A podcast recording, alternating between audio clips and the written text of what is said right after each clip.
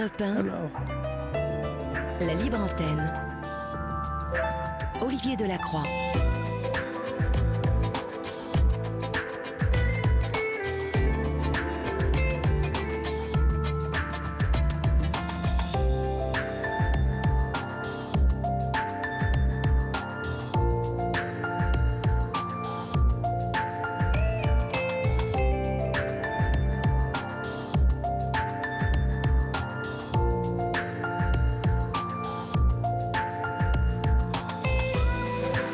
Bonsoir à toutes et à tous. J'espère que vous avez passé une agréable journée. La pluie est arrivée sur euh, Paris en fin de journée pour nous. Donc, euh, vous voyez, nous traversons euh, les atmosphères, nous traversons les différents climats. Hier, il faisait froid et sec. Ce soir, il fait couvert et humide. Mais cela n'atteint pas notre morale, chers amis, puisque nous sommes contents de vous retrouver pour votre émission quotidienne, votre libre antenne, votre espace de parole, car euh, vous le savez, nous nous faisons ici le relais de votre parole qui euh, finalement est euh, si peu entendue et qui est si rare, mais si précieuse aussi, ça nous le savons. Donc vous le savez, pour venir échanger avec moi ici sur cette antenne d'Europe 1, vous pouvez composer le 39 21. Vous pouvez nous écrire vos SMS aussi au 7 39 21 suivi du mot nuit écrit en lettres majuscules suivi d'un espace. Vous nous écrivez vos mails si vous devez développer vos idées et euh, préparer euh, votre passage à l'antenne avec Florian ou Julia qui vous répondront dans les plus brefs délais à l'adresse suivante libreantenne@europe1.fr. Et puis euh, il y a notre groupe Facebook Yann Moix, Olivier Delacroix, la Libre Antenne où vous pouvez aussi adresser vos messages ou vos SMS à Florian et à Julia qui vous répondront pareil dans les plus brefs délais. Mais sans plus tarder, votre libre antenne du mercredi, c'est parti. Olivier Delacroix est à votre écoute sur Europe Et pour débuter cette émission, nous accueillons Vincent et Yoko au 3921. Bonsoir à tous les deux. Bonsoir. Bonsoir. Oui, bonsoir. Bonsoir. Euh, bonsoir Olivier, vous, vous nous recevez bien quand même Oui, ou oui, bon je vous, euh, je vous reçois 5 sur 5. Bon, euh, bah, c'est parfait. D'où nous appelez-vous, Vincent et Yoko? Euh, Alors, euh, bah, c'est moi, moi qui vais prendre le lead parce que Yoko est japonaise, donc son français est un peu moins bien, mais j'espère qu'elle interviendra. Il faut que je la laisse parler. Elle est, Bah elle est à oui, l'étage là-haut, donc euh, bon. Il faudra qu'elle Euh, parle. donc nous, on vous appelle de... Enfin, on est à Dolomieu. Dolomieux, c'est Nord-Isère, vers Bourgoin-Jailleux. Oui, d'accord. Voilà, je ne une, sais pas si vous connaissez. avec une, toujours, vous avez toujours une belle équipe de rugby ou ça a baissé un peu de niveau? Ah, j'ai Bourgoin-Jailleux, cru ça me dit quelque qu'ils- chose. Non, mais ils sont beaux. Hein. Tout, on- oui, tout, tout le monde dans le coin les aime bien, mais, euh, mais je sais pas où ils en sont. je n'ai pas trop suivi, je suis désolé. D'accord, ça va un peu Mais mieux, oui, me c'est dit très Florian, qui est, qui est rugbyman, hein, euh, oui, qui est un espoir du rugby français et qui le suit de très très près. Donc, euh, ah d'accord. il me dit que Bourgoin-Jailleux euh, remonte un petit peu. Ah, et ça a été un peu la galère, me dit-il. Bon. ouais, ouais. Qu'est-ce qui vous amène, Vincent Yoko Dites-moi. Alors euh, oui, donc euh, ce qui nous amène, c'est l'histoire de notre de notre fils euh, Romain qu'on qu'on tient à raconter, Oui, euh, parce que bien sûr c'est l'histoire de Romain, notre histoire, mais je pense que ça peut être, enfin. Je le souhaite à personne, mais c'est une histoire qui peut intéresser tout le monde et surtout, je la souhaite qu'elle arrive à personne. C'est pour ça qu'on qu'on veut vous la raconter. Euh, donc, Romain, Romain, il est décédé euh, en septembre, le, le 10 septembre 2021. oui, Et ça faisait six mois qu'il était sous antidépresseur de type euh, ISRS euh, paroxétine. Et on pense, si vous voulez, donc euh, suite aux recherches qu'o- qu'on a qu'on a faites, euh, on a on a discuté avec des médecins, enfin on a fait pas mal de recherches. Au bout d'un an, un peu plus maintenant, on est assez convaincu que c'est le, médicament qui a causé le, décès. Alors on n'est pas 100% affirmatif, mais au vu de, ce qu'on a appris, on en est euh, euh, pratiquement convaincu. Voilà. Donc euh, bah, on, tient à, donner ce témoignage, voilà, que, les gens apprennent. Alors, on va reprendre les choses depuis le début, si vous le voulez bien, hein, Vincent. Euh, comment, comment était euh, Romain, en fait? Quel, quel garçon était-il? Alors, euh, Romain, il, est, il était euh, avant de donc de, de passer sous, sous traitement antidépresseur, donc ça s'est effectué le, en mars. C'était un garçon. alors avant d'avoir quelques quelques petits problèmes, hein, puisqu'on est allé, on a contacté les psys parce que Romain avait quelques petits problèmes, mais c'était un garçon qui était en pleine forme physique, je pense, enfin intelligent, hein, comme, comme mhm. son père. qui et, en fait il, a, il travaillait bien à l'école, il avait des copains, donc tout était bien dans sa vie a priori. passionné de sport, oui. Et donc Romain a, connu doucement mais sûrement des, des troubles du type, parce que nous on a on a compris comme, comme étant des TOC, troubles obsessionnels compulsifs. Oui.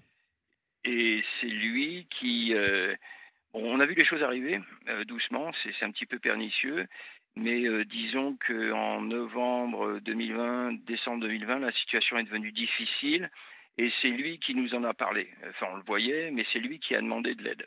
Donc il était euh, très volontaire, il était assez conscient des, problèmes qu'il rencontrait et il était capable d'en parler, il nous disait des, idées intrusives et puis il avait ces espèces de euh, rites qui, s'étaient fixés, qui, sont devenus euh, complètement euh, invalidants, quoi. obsessionnels. Il, répétait ça assez souvent. Donc c'était surtout lié, enfin les plus visibles, c'était lié au, à l'alimentation. C'est quelqu'un qui, était donc sportif, qui soignait son corps un peu comme les ados. il faisait beaucoup de musculation et puis il avait commencé à sélectionner donc ce qu'il voulait manger mais c'était devenu complètement délirant. Euh, et puis il se fixait des, par exemple, il y, a, tout un tas de petites choses. Il, il buvait pas de l'eau, il voulait recracher. Enfin bon, bref, donc ça allait pas. Et c'était difficile pour nous parce qu'on comprenait rien du tout. Euh, euh, même, même si vous voulez à la maison, quoi. Ça, posait tout un tas de tracas. Et pour lui, c'était invalide. Euh, donc on a mis un petit peu de, enfin, on a discuté. Mais mes parents ont, vu Romain avec qui ils ont discuté aussi et on, s'est dit bon bah il faut il faut contacter quelqu'un à l'extérieur, donc service psychiatrie, psychologie, etc.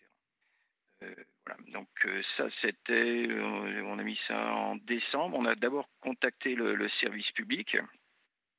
C'est difficile en fait hein, de trouver des, services de psychiatrie pour pour les gamins. Euh, et on a eu une, première, euh, on a eu un premier contact donc avec euh, des, services publics, donc sur, la Tour du Pin. ça s'est pas très très bien passé dans le sens où c'était un, service pour adultes, mais ils, donc ils, ils, ont accepté de prendre Romain. Et tout de suite, on a senti, enfin, dès, dès le premier interview, que les, les, les infirmières voulaient pas communiquer avec nous, mais d'abord avec Romain. D'accord. Et, et, bon, ok, d'accord. Et bon, enfin bref, ça n'a ça, ça, ça, eu aucun effet sur, euh, sur deux mois après. Donc il a été d'abord reçu par, par des infirmières qui l'ont interviewé euh, pendant une heure trois quarts. Et moi, j'ai vu les infirmières un quart d'heure après. Et j'ai vraiment senti qu'il y avait un problème. Bon, mais enfin, bref, c'est comme ça. Donc, nous, on n'avait aucun feedback et on voyait aucune, aucune amélioration dans euh, pour, pour Romain. Hein. Euh, donc euh, ensuite, on a vu, au bout de deux mois, on a vu un psy. Euh, qui est, c'est-à-dire que les deux infirmières étaient censées interviewer Romain, faire un dossier et le présenter à un psychiatre. Et quand le psy nous a vus, en fait, il nous a reçu 30 secondes, il n'avait pas lu le dossier du tout. Et il a dit, bah moi, en gros, les tocs, j'y crois pas. Bon, bref, d'accord. Donc, les tocs, je n'y crois pas.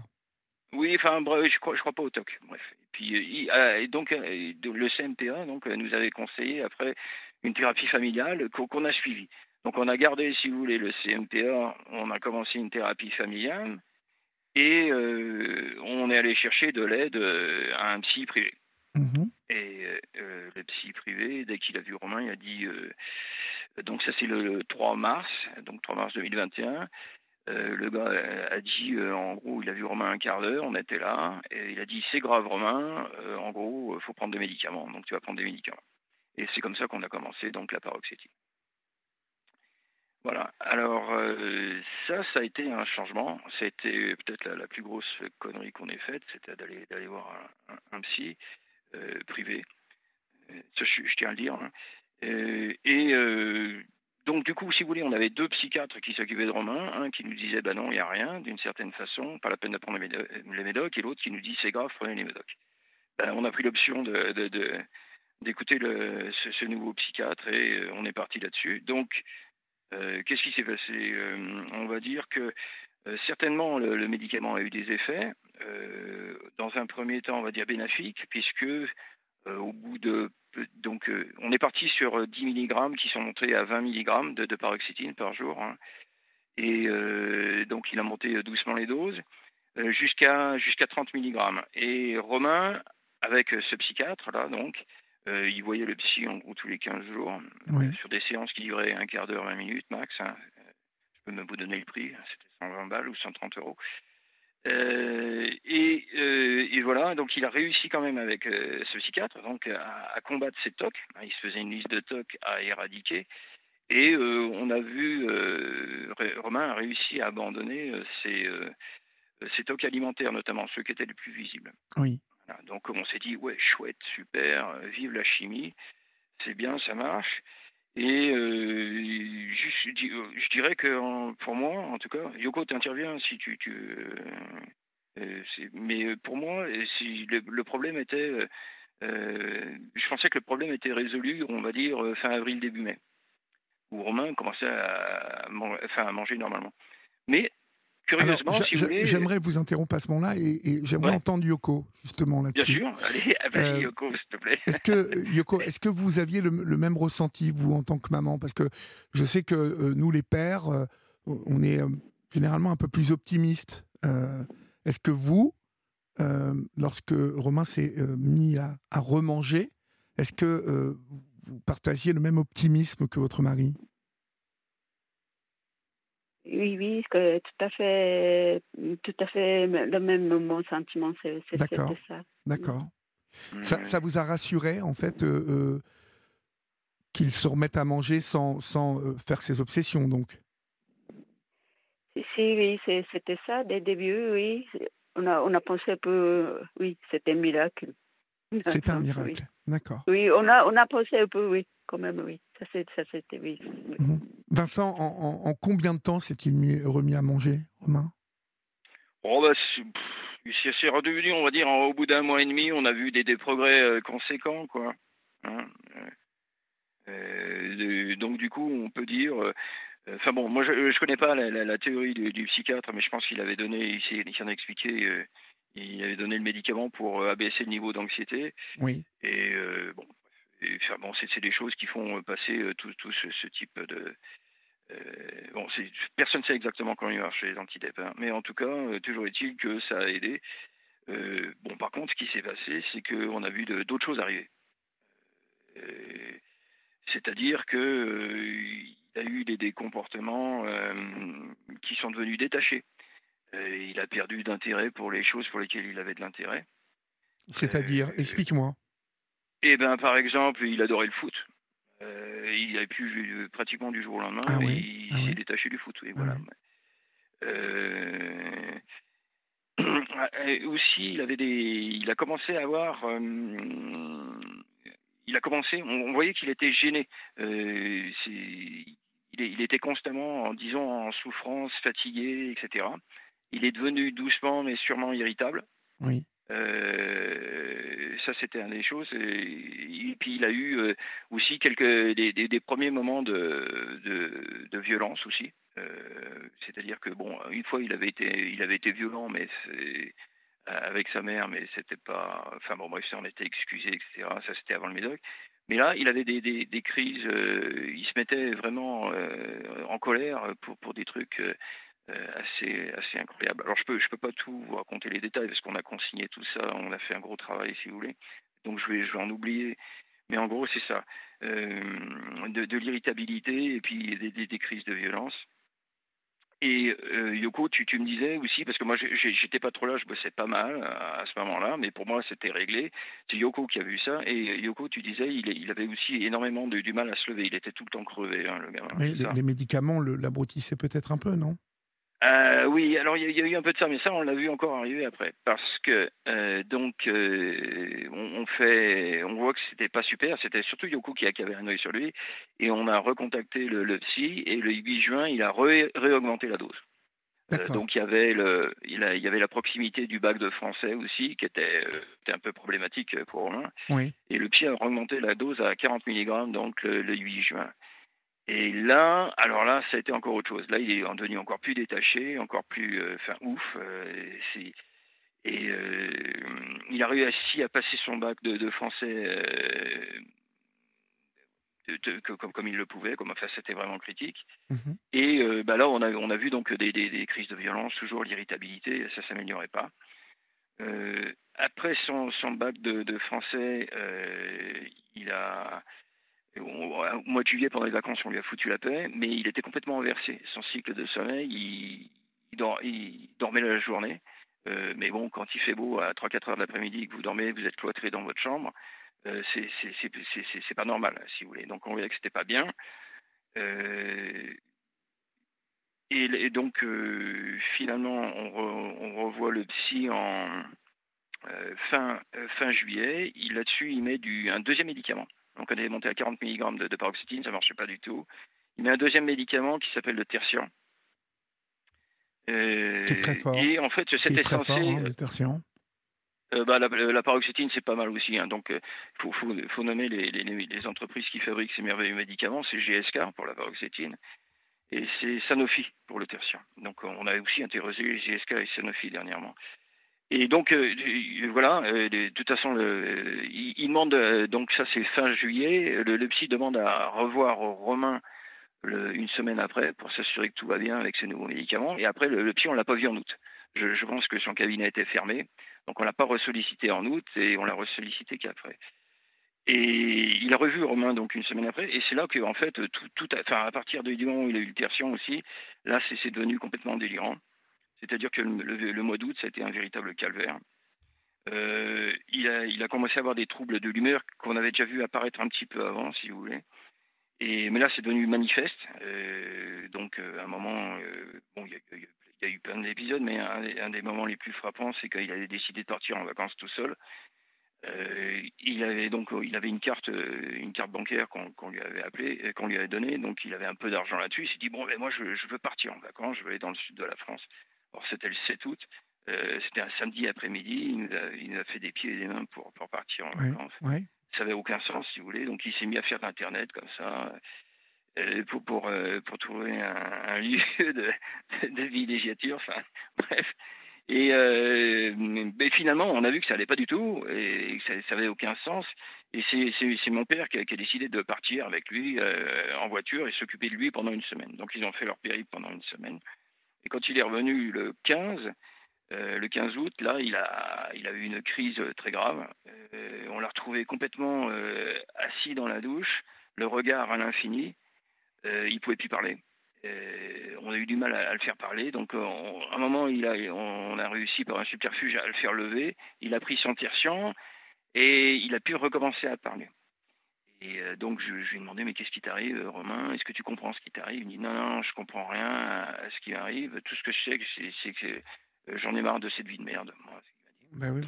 On n'est pas, il venait de faire euh, une semaine de vacances euh, dans des villas à 4 millions sur la côte d'Azur. Enfin, c'était magnifique. Bon, je, on n'a pas compris. Enfin bon, c'était ça. Aussi, il, il, a commencé à jouer. Et voilà. Là, il a et ça, c'est ce qu'on a interprété. On l'a pas vu tout de suite, mais ça, c'était de la désinhibition, si vous voulez. Il a joué au paris sportif, etc. Mhm. des trucs, il était capable de, de, de, casser 200 euros en achetant des trucs de paris sportifs. Après, il a eu des comportements euh, à risque aussi. Euh, la désinhibition, on l'a vu parce que, par exemple, il s'est mis à prendre euh, quand le, 7, le 7 août à Lyon, à la sortie de chez son psy, il s'est perdu à Lyon. Il a plus de, le téléphone ne marchait plus. Et il a pris le métro sans ticket, ce qu'il n'aurait jamais fait avant. Il, a pris le, train sans ticket aussi. Donc dans la désinhibition, par exemple, il a eu des crises de violence, il avait fracassé son, téléphone, ça, ça devait être fin août. Et euh, il a vu le téléphone. Bah, il, ça le gênait pas. Il prenait il, demandait aux gens leur téléphone, quoi. C'est un truc qu'il aurait jamais fait. Et euh, d'ailleurs, à propos, de, je, vous donne les détails parce que s'ils me viennent comme ça, à propos de sa crise de violence, quand il avait fracassé son téléphone, c'était dans sa chambre. Il était descendu me voir. Après, c'était une belle journée. Il me dit, euh, papa, il faut, que tu prennes soin de moi. Je, ne comprends pas ce qui se passe dans ma tête. Voilà. Donc, vous voyez un petit peu. voilà, c'était. Euh, donc ça n'a rien à voir avec les tocs, ça. C'est, c'est pas des choses. Euh, enfin, moi, je, j'en suis convaincu maintenant. et par exemple aussi, comportement à risque, il avait perdu le, vertige, il était très trouillard, Romain, enfin il avait le vertige, hein. moi aussi je pense que j'ai le vertige, il n'avait plus le vertige. Donc une fois, sa grand-mère l'avait a amené comme ça un, truc d'acrobranche, etc. Il faisait le truc le plus dur, enfin il volait quoi. C'est incroyable. pour lui c'était incroyable. Et surtout ce jour-là aussi, il s'était mis à traverser un lac à la nage. Euh, et en fait, il a été récupéré par un pédalo qui l'a ramené. autrement, il ne pouvait, pouvait pas venir. Donc, des comportements dangereux. Euh, voilà. Donc, euh, bah, tout ça. mais surtout, ce qui était le plus dangereux, c'était cet aspect, on va dire, trouble de l'humeur cyclotimique. Il y avait des ups et, et downs. Donc, ça, on le voyait. Avec des crises, des fois de violence. Et puis, cinq minutes après, il redevenait complètement normal. Donc, on n'avait pas le psy qui est sous la main. Donc, le, 15 août, ça s'était mal passé. Mais je vous avais dit, hein, il était dans, sa douche, là, euh, assis par terre, euh, à regarder à l'infini. Et euh, donc, on, comme on n'avait pas le psy sous la main, on est allé voir le, médecin généraliste, laquelle a regardé la médication. On dit Ah, ce médicament, ça, je, non, ça va pas. Et elle a écrit une lettre au psy. Elle a essayé de lui téléphoner, bon, il n'était pas là. Donc, donc, on avait cette lettre. Et en gros, on m'a expliqué donc ce qui se passait, hein, euh, cet aspect euh, cyclotimique, on va dire, plus euh, de comportement euh, désinhibé, mais on n'avait pas le mot désinhibition à, la bouche à ce moment-là, on n'avait pas compris ça. Et puis, bah, elle dit, bah, vous voyez, si ça se passe pas bien, moi je vais en vacances, vous avez le 15, et puis Romain, tu prends deux gouttes de tertiaire en plus si ça va pas, et puis voilà quoi. Autrement, vous verrez avec votre psy. Elle lui a demandé aussi s'il était suicidaire, le gamin. Il a dit non, pas suicidaire, non. On va rentrer chez vous, et puis moi je vais en vacances, ok. Euh, puis comme ça se passait pas bien, de toute façon, on a fini par aller voir euh, les, urgences le 15. Euh, on, a, on, a, fait le 15 et puis on a été reçu service de nuit par une petite jeune bah, qui, a, rien compris, qui a, regardé les médocs, qui a dit bon bah ok Romain, c'est pas bien Romain, il faut te lever le matin, il faut faire ci, faire ça, mais bon, moi je pensais que peut-être il fallait l'amener à l'hôpital parce qu'il y avait, c'était problématique. Euh, non, non, bah, tu reprends ton tiers-science si ça va pas, et puis il faut bien, faut bien écouter ce que papa, maman disent, et lève-toi le matin. Voilà, bon, puis rentrez chez vous, monsieur, dame. Donc ça, c'était l'urgence psychiatrique euh, euh, qui avait répondu présent. Donc on a eu deux médecins qui finalement nous ont dit, bon, bah, si, si ça se passe pas bien, vous verrez avec le psy, en attendant, prenez deux gouttes de tertian, et puis terminé. Bon, Romain fait sa rentrée des... Je suis un peu long, hein, mais... non, non, non, mais... Donc, Romain fait sa rentrée des classes euh, début septembre. Donc se passe jeudi, vendredi. Ça se passe très très bien. Enfin, ça se passe très très bien dans le sens où euh, il avait énormément de mal à se lever le matin. Donc il faut qu'il prenne un train pour aller à son école. Et là, il a pris son train les deux journées. Il avait préparé sa rentrée. Il était motivé. Euh, il voulait faire bien. Et, bon, une partie de son anxiété était aussi peut-être due au fait qu'il voulait bien réussir à l'école. Mais là, ça a bien marché. Le samedi, super. Euh, il travaille même ses mathématiques avec moi. Alors moi, je suis mathématicien. Euh, j'étais super content. Mon gamin qui vient me voir, papa, j'ai fait ci, j'ai fait ça. D'accord, super. Et le dimanche, grosse catastrophe. Le gamin, il n'arrive pas à se lever. Il est dans un état lamentable. Et, voilà, donc on se dit merde, ça, ça va pas. Donc euh, on voulait absolument voir le psy de toute façon pour lui lui narrer tout ce que j'ai essayé de vous raconter. Euh, donc on les appelle le, 6, euh, le 6 au matin, et on est reçu le 7 à Lyon par le psy où on raconte tout ça. Euh, sur ce, le gars, il nous écoute d'une oreille, il était inquiet quand même.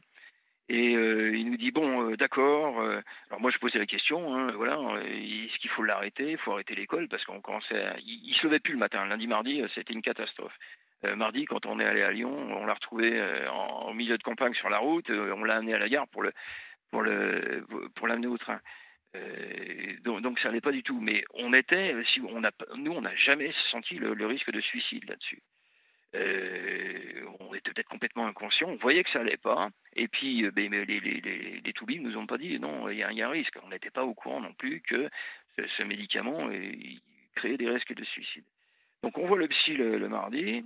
Et bon, il nous pose la question Romain est suicidaire? Bah non, il avait répondu à, à que non, pas, pas qu'on sache. Euh, bon, bah d'accord, on lui demande il faut arrêter l'école, non, non.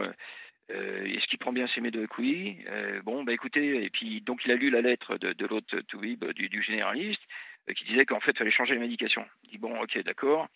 Alors, ils avaient rendez-vous, euh, on avait pris rendez-vous avec le psy pour Romain de longue date le vendredi 10, et euh, sur ce, le, psy nous dit, bah écoutez, moi je le vois vendredi, on va changer la médication, euh, vous inquiétez pas, faites-moi confiance, il ira à l'école, etc. Alors, ce, cette phrase-là, vous inquiétez pas, faites-moi confiance, eh ben, on vous l'avez beaucoup entendu On l'a entendu surtout ce jour-là, donc le mardi. Et en gros, Romain s'est tué le vendredi. Euh, le jour où il avait rendez-vous avec le psy, euh, en sortant de l'école, euh, où il a passé une belle journée avec ses potes, hein, tous les potes ont dit bah non, il était bien, un gamin, il jouait dans la gare. Et puis tout d'un coup, il s'est levé calmement, comme nous ont raconté en fait, que nous a raconté l'adjudante de la gendarmerie de la Verpillière, qui, avait analysé les, bandes d'enregistrement de, la gare. en fait, il s'est levé calmement. cinq minutes avant, il jouait avec tout le monde, avec ses potes, il rigolait. Puis à un moment, il s'est levé. Et il s'est mis devant, le train qui arrivait. Euh, il est descendu doucement, calmement. Il s'est mis devant le train et c'était fini. Voilà. Et alors, il y a juste euh, le mercredi et jeudi ont été absolument horribles. Euh, on a eu mercredi après-midi Romain qui, était chez nous. Il a passé son mercredi en gros à, faire la brasse coulée dans la, piscine. Il était complètement désinhibé. Et euh, donc, euh, je suis allé le voir pour lui dire bon, euh, comment ça va, les médocs, ton psy, tu sais, on a discuté. En gros, je voulais voir un peu si, on essayait de continuer l'école ou pas, parce que c'était pas possible. Et là, je me suis rendu compte qu'on pouvait pas du tout discuter avec lui. Et le gamin, il était complètement à 10 000 mètres. Enfin, c'était pas possible. Il était comment là? Il était, il vous entendait Il paraissait vous entendre ou ou euh, il manifestait une non-envie de, communiquer, de vous parler? Euh, C'était pas une non-envie de communiquer. Il faisait la brasse couler. Euh, il, n'en avait rien à foutre de ce que je lui disais. Oui. Euh, c'était oui, oui. Alors je lui dit, dis donc, on a discuté avec ton psy. Hum, hum. Je lui dit, et les médocs? Ah ouais, ouais, les médocs, ouais. il aimait bien ces médocs, hein, Parce que, ben, évidemment, ça avait un effet sur lui. Et voilà quoi. Et je, me suis aperçu, mais je, ne peux pas, pas, lui parler. Alors que, bon, je veux dire, en début de sa thérapie, quand on faisait la thérapie familiale, euh, le Romain, il était volontaire, il racontait ses, histoires, etc. Et là, euh, rien à foutre de rien. Il y, a plein d'autres trucs. Hein. Euh, je veux dire, il s'est mis à piquer le vélo du voisin. Un jour, il a besoin d'un vélo, il piquait le vélo du voisin. Quoi. cette semaine-là, c'était incroyable. Bon, des trucs qu'il n'aurait jamais fait. Hein. Si mon gosse faisait ça, bon, mais lui, il le faisait jamais. Donc c'était bien un comportement complètement normal.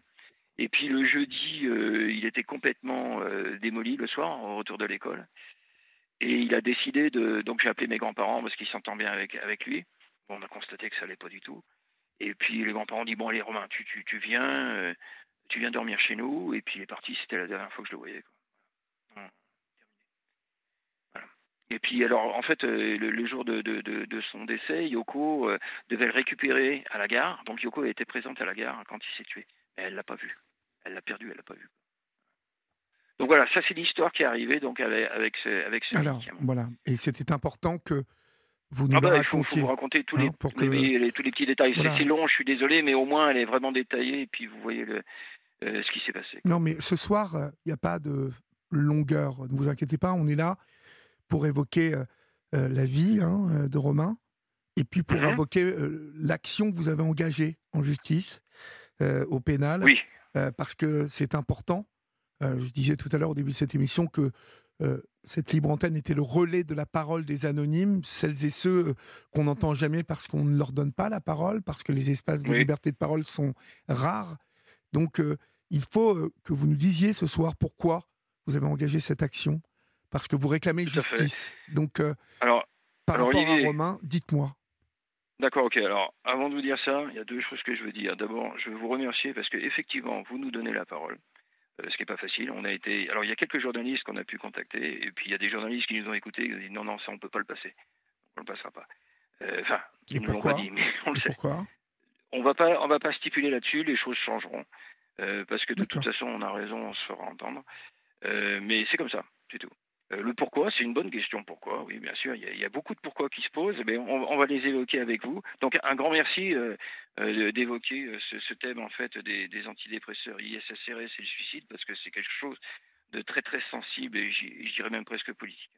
Donc, un grand merci à vous. Je vous en prie. le, chose. Notons que nous avons parlé il y a à peine dix jours du laboratoire Sanofi.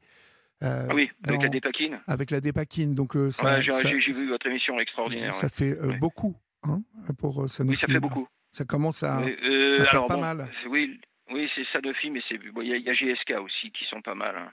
Euh, on, peut, on peut revenir sur eux parce qu'il y a un, très très long passif sur ce médicament. Il y a déjà mhm. eu il y a notamment un procès aux États-Unis qu'ils ont perdu, où ils ont dû débourser 3 milliards de dollars justement sur ce médicament, sur la dangerosité et sur les suicides des gamins. Alors euh, pourquoi continue-t-on à, donner ce médicament euh, condamné aux États-Unis parce que, d'après ce que je comprends, beaucoup de gamins mhm. ont, perdu la vie, hein, se sont mhm. enlevés la vie, et on continue de donner et donc de fabriquer ce médicament en France alors ça, encore une fois, c'est une question à laquelle j'ai des éléments de réponse parce qu'on y a réfléchi. La première réflexion qu'on a pu avoir, euh, c'était d'abord euh, est-ce qu'il y a une causalité entre le médicament et euh, la prescription et le décès de Romain?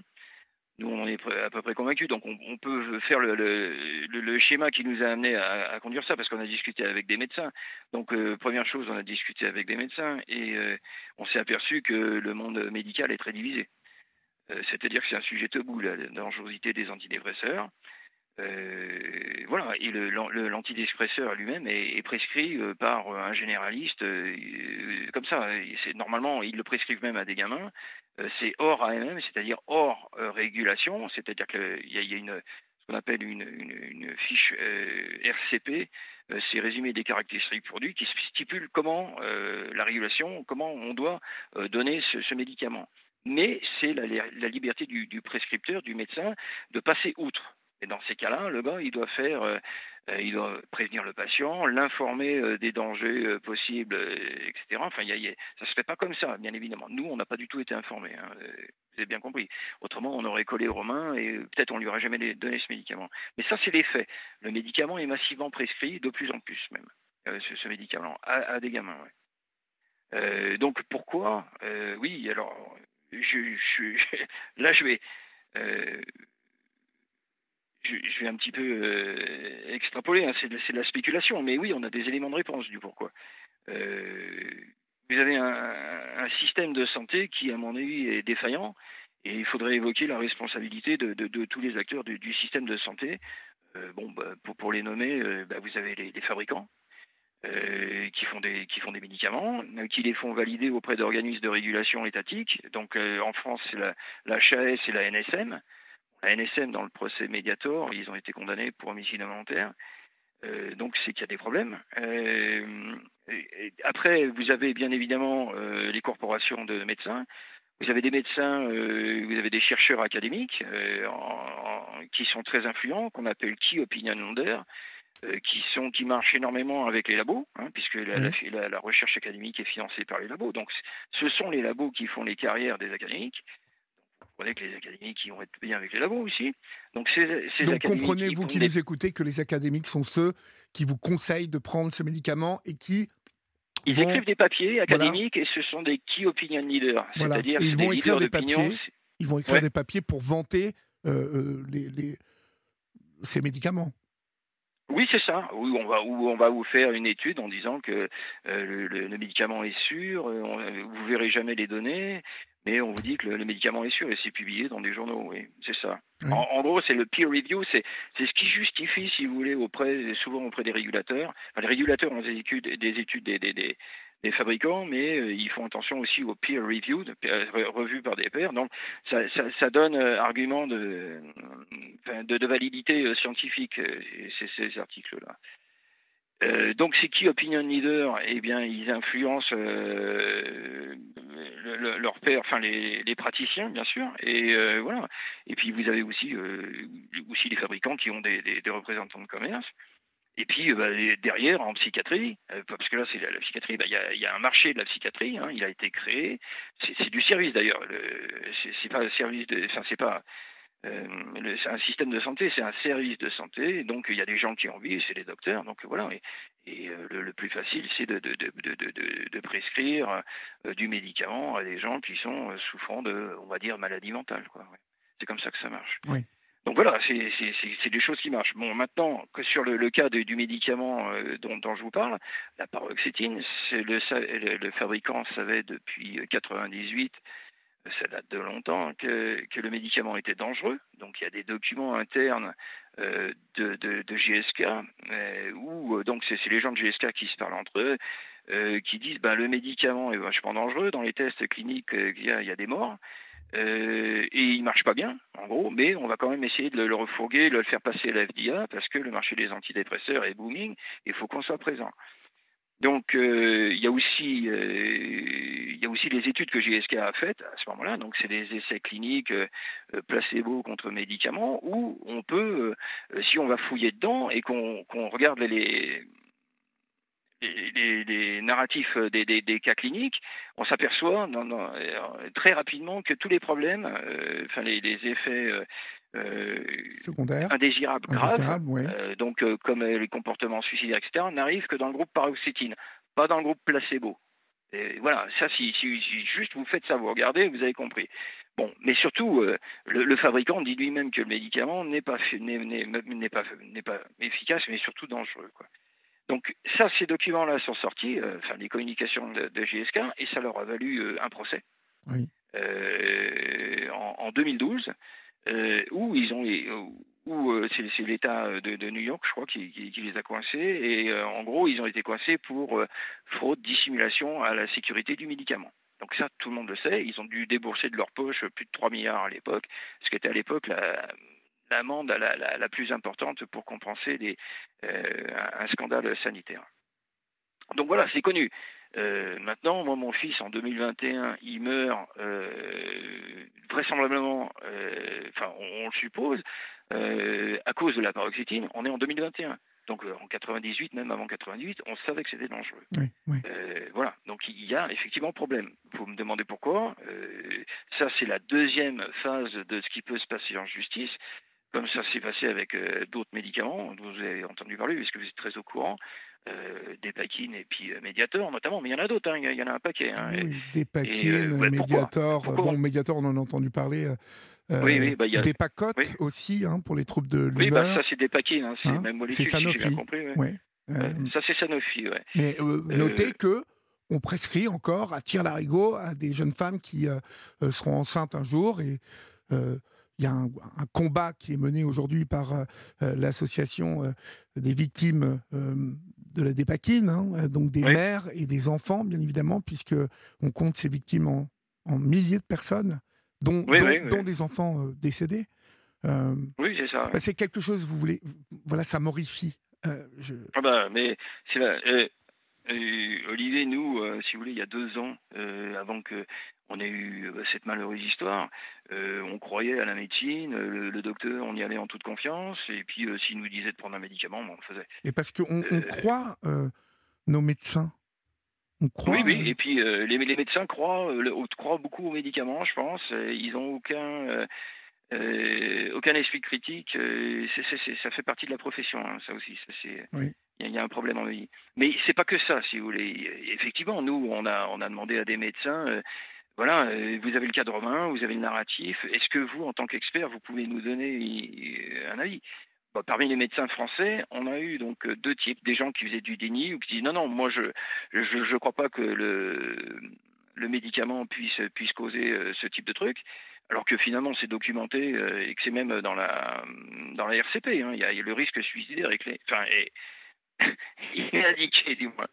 Et, tout le monde le sait dans, la relation. Mais il dit non, non, ça peut pas être ça. Euh, ou, alors je veux pas m'en occuper. Surtout, il y avait beaucoup de choses. Non, je veux pas regarder. C'est me demandez pas ça. J'ai eu, euh, on a eu un expert euh, canadien, donc pas français, qui lui a dit bah écoutez, moi je fais le job, je regarde, puis je vous dis ce que j'en pense. Et il a, donc c'est quelqu'un qui intervient auprès des tribunaux américains. Hein, il, a, il a un peu passé sa carrière à ça. C'est un ancien expert euh, qui a travaillé sur la sérotonine, donc sur les, les médicaments ISRS avant qu'ils sortent. Il a d'ailleurs travaillé pour euh, Lilly, etc. Il est connu, le gars. Et il nous a dit bon bah dans ce cas-là, je, je, je, il nous a, ça fait partie du dossier. Il nous a dit euh, oui, c'est le médicament qui a tué. Et chez les Français, on a dit est-ce qu'on peut pas avoir quelqu'un en France qui regarde le, dossier de Romain et nous nous, ben, nous dise ce qu'il en pense. Euh, ben on a eu on a eu un professeur de CHU et là, je vais répondre peut-être par là à votre question. Pourquoi euh, Pourquoi? Il y a encore ce médicament. Et le professeur de, CHU m'a dit, OK, euh, il connaît bien David. Il a dit, oui, bah, David a raison, mais qu'est-ce que vous voulez de moi? Moi, je ne veux, je veux pas m'engager politiquement dans ce truc-là. Donc, bon, ben, vous avez les, leaders de la médecine française qui, qui n'ont pas envie de s'engager politiquement contre le médicament. Donc, bah, le système. ils n'ont pas envie de s'engager contre le médicament parce qu'ils ont peur euh, d'être jugés par leur père, ils ont peur d'être. Euh, ben, euh, je pense que le robinet, le bah, robinet, de financement bah, devrait se couper. voilà. Ah bah, il devrait se couper peu de temps après cette prise de position. Oh bah je, oui, oui, alors il n'est pas le seul. Hein. On, on, en a eu plusieurs comme ça, des, des gens qui sont, si vous discutez avec eux, ils sont contre le médicament, ils savent qu'il y a problème, mais ils vont pas s'engager pas s'engager. Mais pas, sur un cas comme ça, pas sur un cas en disant oui. Euh, alors vous avez finalement un médicament qui est, qui on sait qu'il est dangereux, et on a des chiffres qui sont minimisés de toute façon. Euh, parce que si vous allez vraiment, vraiment, vous faites un comptage vous-même des cas cliniques sur les études, vous voyez que c'est minimisé. On sait que c'est dangereux, euh, mais euh, au bout du compte, la NSM va dire ah ben oui non faut pas le faire etc. le praticien va le balancer à tour de bras et vous si vous avez un problème, eh ben tout le monde va vous dire ben non on peut rien vous dire. Voilà, c'est voilà. Donc le, patient n'est pas protégé par ce système-là. Mais le, patient, tout le monde est protégé sauf le, patient. Dernier, c'est le dernier ah bah, c'est le, le manquant, euh, le, le, chaînon manquant, en tout cas, non, le chaînon qui existe, mais dont on se fout réellement. Ah, il arrive en bout de chaîne économique, en fait. Parce il y avait une analyse qui disait que le, système se préserve très bien lui-même, mais ne préserve pas les, pas les patients. Hein. C'est ça, quoi. Euh, voilà, c'est ça, c'est mon avis très négatif. Euh, bon, mais j'espère que on, pourra, si vous voulez, si effectivement, dans notre cas, euh, la, causalité entre la prise du médicament et le décès est avérée dans un premier temps. J'espère que ce sera une cornerstone, hein, une pierre angulaire pour, pour aller euh, au-dessus et euh, finalement dénoncer ce système qui est qui est défaillant complètement. Mais vous savez, en France, on fait tout après les Américains, mais genre 10, 15, Alors, ouais, les Américains sont, Alors écoutez, il y a quand même Mediator et des paquines. Hein. Euh, oui, attendez, des hein. Oui, des paquines, euh, il y a quelques condamnations qu'on compte sur le doigt, les doigts d'une main. Hein. Euh, les, remboursements qui ont lieu aujourd'hui sont l'argent qui est donné aux victimes. C'est celui de l'État, c'est votre argent, c'est le mien, c'est celui ah de bah Julia, de Florian, de Laurent. C'est nous qui payons les indemnités des victimes. Ça n'est pas Sanofi. C'est l'OPRA, ou je ne sais plus, l'OPRA. Ça a un nom. Euh, L'ONIAM, c'est pas L'ONIAM, pardon, merci beaucoup de me rappeler parce que j'ai un problème avec. Euh, et, et, penser, quand on pense comme ça, nous qui sommes parents, hein, même vous qui nous écoutez qui n'êtes pas parents, que, que l'on que l'on néglige la santé de personnes au point qu'ils soient un jour handicapés à vie, hein, je parle de ces enfants, mais aussi au point Il y a même des décès hein, sur la dépakine. Hein. Mais il y a des décès, bien évidemment. Il y a des décès. Et, et, froidement, en fait, au nom du business, parce que ça n'est que ça, eh bien, on sacrifie euh, des vies. Et, pas plus tard qu'hier soir, euh, je vais vous retrouver le prénom hein, du, euh, du jeune homme qui m'a hier soir parlé de son handicap et de son cancer, du lymphome qu'il avait attrapé, Ludovic. Euh, qui mmh qu'il avait attrapé parce qu'il était paysagiste et que il y a 20 ans, on leur avait jamais dit euh, ah, la dangerosité de tous ces euh, pesticides. Hein mmh et au bout du compte, mais Monsanto, Sanofi sont toujours là et continuent de fabriquer ces saloperies. Et on, finalement, regardez le résultat. Je vous parle pour la France. Hein. Qui est indemnisé? Les procès durent des années et des années. Euh, c'est le pot de fer contre le pot de terre. Hein les euh, industriels bardés d'avocats et de juristes euh, qui usent de lobbies politiques. Hein il y a eu d'excellents films de fait cette année, l'année dernière là-dessus. Je pense à un film où il y a l'excellent Lelouch qui, qui joue dedans, cet, cet acteur Ouais, c'est quel film Je connais pas du tout là. Et, bah, il est avocat, il défend des victimes de, de, bah, ah. pesticides, hein, je crois. Je, suis tombé sur ce film et bon, je ne sais plus quel, est le nom du film. Euh, peut-être Florian ou Julien vont me le retrouver, mais, mais on voit euh, cet avocat euh, qui, bataille pour ces paysans, qui bataille pour ces gens qui, qui ont le cancer, qui vont mourir. Goliath, merci Florian. Et, je, vous conseille vraiment de regarder ce film. Euh, parce que si, ça, va peut-être nous inspirer. Mais cet extrait, en, fait, c'est inspiré en plus de euh, vraiment de, de, faits réels. Donc vous voyez en plus, en plus de, fabriquer la mort, le handicap, empoisonner les gens hein, finalement. Je pèse mes mots parce que c'est la réalité. Eh bien, ces groupes euh. industriels continuent dans l'action judiciaire de, de, faire des tentatives euh, vous voyez, d'impressionner les gens, de déstabiliser les gens, y compris les avocats, quand ils n'essaient pas de les acheter. Vous voyez pendant que il y a des voilà et, pendant qu'il y a des cabinets spécialisés de lobbying qui vont euh, dans les hautes sphères de la politique et des décideurs, voyez, euh, voilà, faire tout un tas de choses dont on, je pourrais pas vous dire quoi exactement, mais on peut se douter que cette corruption parce que c'est comme ça que ça s'appelle. Moi, j'appelle pas ça du lobbyisme, j'appelle ça de la corruption. Euh, oui, oui, puis euh, oui, la corruption va de pair aussi avec un système de déresponsabilisation de, de, de, tous les acteurs. Voilà. je, je, pense qu'il faut vraiment la, la, responsabilité sur les gens et effectivement euh, aller taper là où ça fait mal, c'est-à-dire que c'est pas la peine de, taper sur l'État pour rembourser les victimes, mais il faut taper les. Non, mais c'est pas l'État qui est responsable. L'État, l'État pourrait être derrière sa justice. Euh, l'État pourrait. Non, l'État pourrait. Euh, je veux dire, aujourd'hui, l'État paye. Dans le dossier des Paquines, l'État paye pour, euh, pour, pour, Sanofi. Au nom, de quoi l'État paye? Et l'État, c'est nous. Hein. Vous voyez ce que je veux dire? L'État, il fonctionne avec les impôts des Français. Donc, au nom de quoi on doit payer pour Sanofi Alors, oui, il faut indemniser les victimes. Oui, il faut indemniser tous ces enfants euh, qui, ne, qui ne pourront peut-être pas travailler ou qui auront des. Vous voyez Qui, qui auront une vie euh, particulière. C'est grave. Hein, On parle de centaines hein. de millions d'euros de euh, dédommagement, tellement il y a de victimes en France. Mais bon, ne nous éloignons plus, revenons à Romain. Aujourd'hui, vous, clairement, vous, vous, accusez ces produits et ces médicaments d'avoir fait vriller la tête de votre fils? Euh, on, est quasi, quasi convaincu. Maintenant, euh, ce qu'on veut, c'est euh, en justice, dans un premier temps, avoir un débat contradictoire qui, qui établisse la vérité. On a compris que de toute façon, alors il y a plusieurs actions qu'on fait en justice. Il y en a une qui est au pénal, qui est en information judiciaire. Donc on a déjà passé un cap, un premier cap. On espère que ça mènera éventuellement à un procès s'il si, y a besoin. Il y a un deuxième, notre avocat nous a conseillé de toute façon d'avoir une démarche de conciliation qui est pratiquement nécessaire.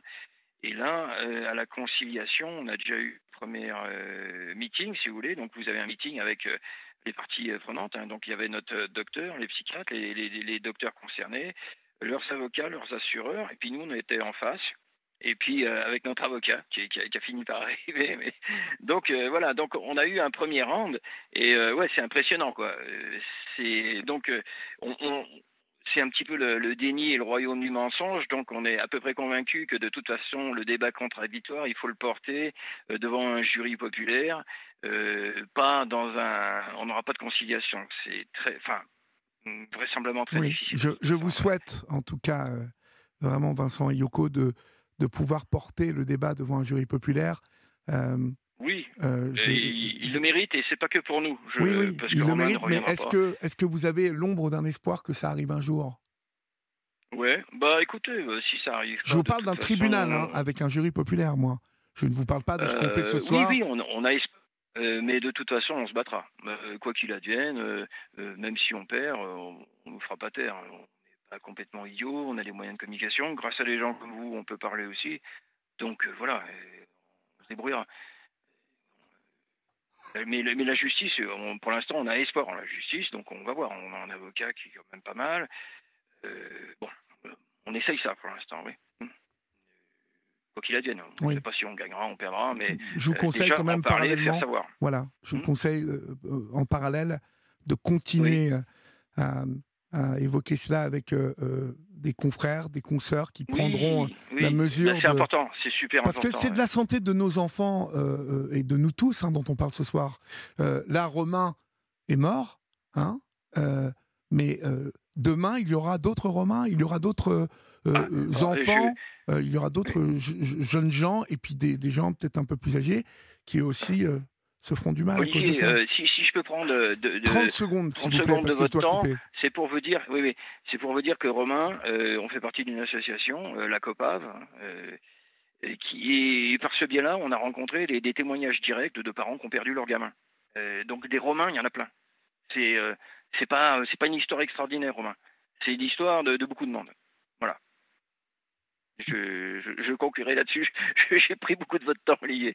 Je, je vous en prie. Je vous remercie infiniment. Euh, mais en tout cas, euh, n'oubliez pas de nous tenir au courant et on sera toujours là pour euh, relayer euh, Super. euh, Bah, votre. écoutez, c'est un grand merci. D'accord. Et puis merci de, ce que vous avez fait ce soir. Ouais. Super. Je vous en prie. Euh, Portez-vous bien et euh, nous, nous sommes là. Hein à bientôt, Vincent. Super, Olivier. À bientôt, merci, Yoko. Olivier. Au revoir. Au revoir. Au revoir. Ah, merci, merci. Olivier Delacroix est à votre écoute sur Europe 1. Il est 23h59, vous êtes euh, sur Europe 1, c'est la libre antenne jusqu'à 1h du matin. Euh, demain, tiens, euh, vous avez rendez-vous entre 13h et 14h avec La France Bouge. La France Bouge, c'est euh, tous les jours, hein, du lundi au vendredi. Elisabeth Assayag met à l'honneur les audacieux, les entrepreneurs, les, les start-up qui osent et qui gagnent. Bah, voilà, les trophées européens sont à l'honneur. Demain au travail, euh, euh, des sagas hein, d'entreprises françaises. Pendant les vacances, rien de mieux que des moments en famille autour d'un jeu de société. Et euh, c'est dont vous parlera Elisabeth Assayag demain entre 13h et 14h dans La France Bouge, aux côtés bien évidemment de Pascal Esnol, euh, qui est euh, l'un des fondateurs des plus grands jeux de société et le fondateur du jeu le plus vendu en 2022. Je ne vous dis pas quel est ce jeu. Si vous voulez en savoir plus, demain, rendez-vous entre 13h et 14h avec Elisabeth Assayag dans La France Bouge. Il est minuit passé de 5 minutes, vous êtes sur Europe 1 et c'est euh, votre libre antenne jusqu'à 1h du matin. Vous pouvez, vous le savez, nous appeler au 39 21 50 centimes d'euros la minute ou nous écrire ce soir comme euh, l'un de ces auditeurs ou de ces auditrices qui euh, peut-être euh, travaillent dans un des laboratoires mis en, en cause ou peut-être est-il médecin, mais au 739 21, vous pouvez écrire des messages tels que la dépakine sauve des gens épileptiques, euh, c'est dangereux en cas de grossesse. Point. Les médicaments euh, sont testés pendant des années et avant d'être mis sur le marché, personne n'est obligé de prendre ces médicaments. Euh, on ne compare pas un médoc et puis voilà, cette personne s'y inspirait, n'a même pas fini son SMS.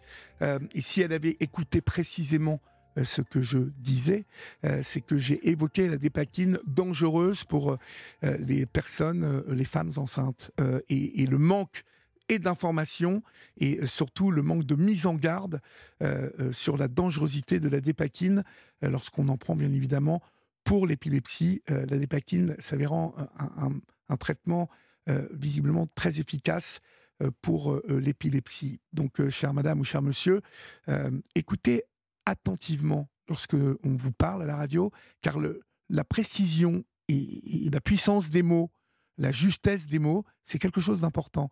Souvent, on entend ce qu'on veut entendre. Or, c'est bien d'écouter euh, et puis peut-être de, de se faire son idée sur ce qui se dit. On accueille Sophie maintenant au 3921. Bonsoir Sophie. Bonsoir Olivier, Bonsoir. D'où nous appelez-vous Sophie?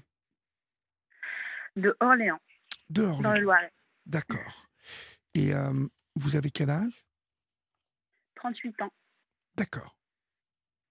Non, mais ça, vous comprenez, Sophie, que ça puisse euh, m'énerver, euh, vous voyez, de, recevoir un, SMS comme ça, parce qu'on a vraiment ex- expliqué euh, dans, dans quel contexte la dépakine était dangereuse et avait fait des victimes. On a parlé de, donc de, de- de- de femmes qui tombaient enceintes et qui n'étaient pas mises au courant. Donc, euh, c'est pénible de recevoir un, un texto ou encore une fois, bon, enfin bon ça devient une habitude dans ce pays, en fait, entre la désinformation, entre les phrases qui sont sorties de leur contexte pour faire euh, euh, du putaclic, euh, ça devient n'importe quoi. Mais bon, heureusement qu'il y a des, il y a Europe 1, en fait. Europe 1 est là et brille dans l'obscurité. Sophie, vous avez quel âge, vous m'avez dit? J'ai 38 ans. 38 ans, pardon. De quoi voulez-vous me parler? Dites-moi. Eh bien, euh, j'ai demandé votre aide, euh, Olivier, euh, parce que je subis une grande injustice aujourd'hui en France, dite les pays des droits de l'homme, où normalement la justice française doit se pro- protéger ses enfants, les enfants mineurs victimes de violences intrafamiliales. Et malheureusement, je suis dedans et j'ai bien vu les dysfonctionnements euh, des institutions judiciaires hein, concernant la protection de l'enfance. Je vous écoute. hein. Pour- pourquoi Dites-moi. Eh bien, euh, j'ai vécu donc euh, avec mon ex-mari durant huit années. Oui. À la naissance de nos enfants, il s'est révélé très très violent. Donc, euh, à savoir que sa façon d'éduquer, c'était euh, de frapper euh, les enfants. Chose auquel je m'opposais complètement parce que ce n'était pas ma façon de faire, ce n'est pas ma façon à moi d'éduquer mes enfants. Donc, on était en contradiction totale. J'ai essayé maintes fois de le raisonner, de lui parler, d'essayer de tenter de faire une thérapie familiale, de faire une thérapie euh, pour lui-même euh, à comprendre pourquoi il agissait ainsi euh, envers les enfants. En vain, hein, il était dans un déni complet. Non, non, je ne suis pas violent. tu, tu racontes n'importe quoi. Faut pas abuser. Enfin, dans un déni complet. Oui.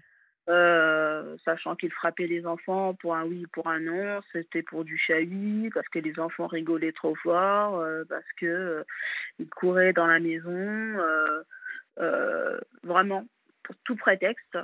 Donc, et c'était, ça pouvait être très très violent. hein. Ça allait jusqu'à une luxation du cou de, de mon fils qui à l'époque avait deux ans. Ah oui, d'accord. Il lui a tiré le bras très très fort. Et euh, mon fils à l'époque n'a cessé de pleurer. Je comprenais pas ce qui allait. Je me suis dit il y a quelque chose qui va pas.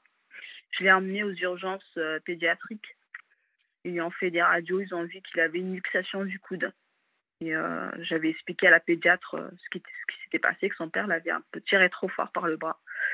Et elle m'avait expliqué euh, que effectivement une pronation douloureuse ne pouvait se passer que si on tirait le bras très fort d'un enfant.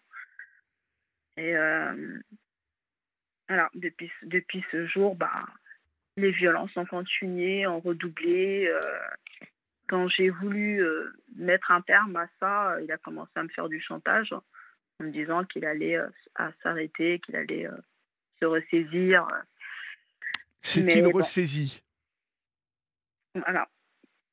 Ressaisit. c'est-il ressaisi bah, lui, en fait, qu'il allait se ressaisir, hein, euh, qu'il allait euh, changer de comportement, mais euh, ce, ce n'était que des belles paroles, hein, Oui. puisque les violences ont continué. Donc, ce que j'ai fait, ben, c'était, j'ai dit stop. Concrètement, j'ai dit stop pour protéger mes enfants. J'ai dit stop. Je ne voulais pas qu'ils grandissent dans cette violence et qu'ils aient des traumatismes à vie en tant qu'enfants, adolescents et adultes. Euh, j'ai été faire une plainte donc pour violence sur les enfants et je l'ai assigné euh, en divorce euh, juste après. Euh, suite à mes plaintes, j'avais apporté des photographies des bleus, des hématomes, des coups, des griffures. Donc, monsieur a été entendu et il a reconnu les faits. Les gendarmes lui ont montré les photos, lui ont montré ma déposition. Il a reconnu les faits. Il a dit oui, oui, c'est bien moi l'auteur, l'auteur des faits, l'auteur des coups. Mais c'est ma façon d'éduquer les enfants. Et, euh, et donc, euh, ça m'arrive souvent de le faire, mais euh, ça m'arrive aussi tout de suite après de regretter mes gestes. Et, souvent, je regrette et je me sens triste après. Sauf que par la suite, il a été entendu par le procureur. À l'époque, le procureur de Chartres. Il a reconnu les faits devant le procureur. Le procureur lui a donné un simple rappel à la loi. Oui. Et puis, euh, un stage qu'on en appelle un stage de responsabilité parentale de 48 heures. De 48 heures? Voilà. Donc, en fait, de, de- de- euh, répétez-moi ça parce que ça a l'air fantastique. C'est un stage qui s'appelle un stage de responsabilité parentale. Oui, de de 48 deux heures. Voilà. comme pour le 48 heures. permis, comme pour le permis. Bah écoutez, oui. Ah oui, non, mais ça dure pas que ça 48 heures. Enfin, bon, le, le permis, on récupère 4 points en, en deux jours. Voilà. Mhm. C'est assez aberrant. Je ne savais même pas que ça existait. Je ne sais pas qu'est-ce qu'ils font dans ce stage de responsabilité Moi non plus. Moi non plus. C'est la première fois que j'en entends parler. Et, euh, Si vous voulez, qu- quand j'entends ça, si vous voulez, euh, oui, c'est- c'est dramatique en même temps que ça prête à sourire. Comment, en deux jours, bon, à part inculquer certaines bases, mais euh, on peut se douter qu'un homme qui luxe et qui frappe ses enfants, euh, qui luxe le coude de son fils, euh, c'est pas euh, un stage de 48 heures dont il a besoin. Bon, je, En je pense que vous mais- partagez ça avec moi. Ah oui, tout à fait. En effet, complètement. Mais euh, je n'ai pas compris à ce jour. Et euh, Alors, on, va, on va rentrer dans le détail, Sophie. hein.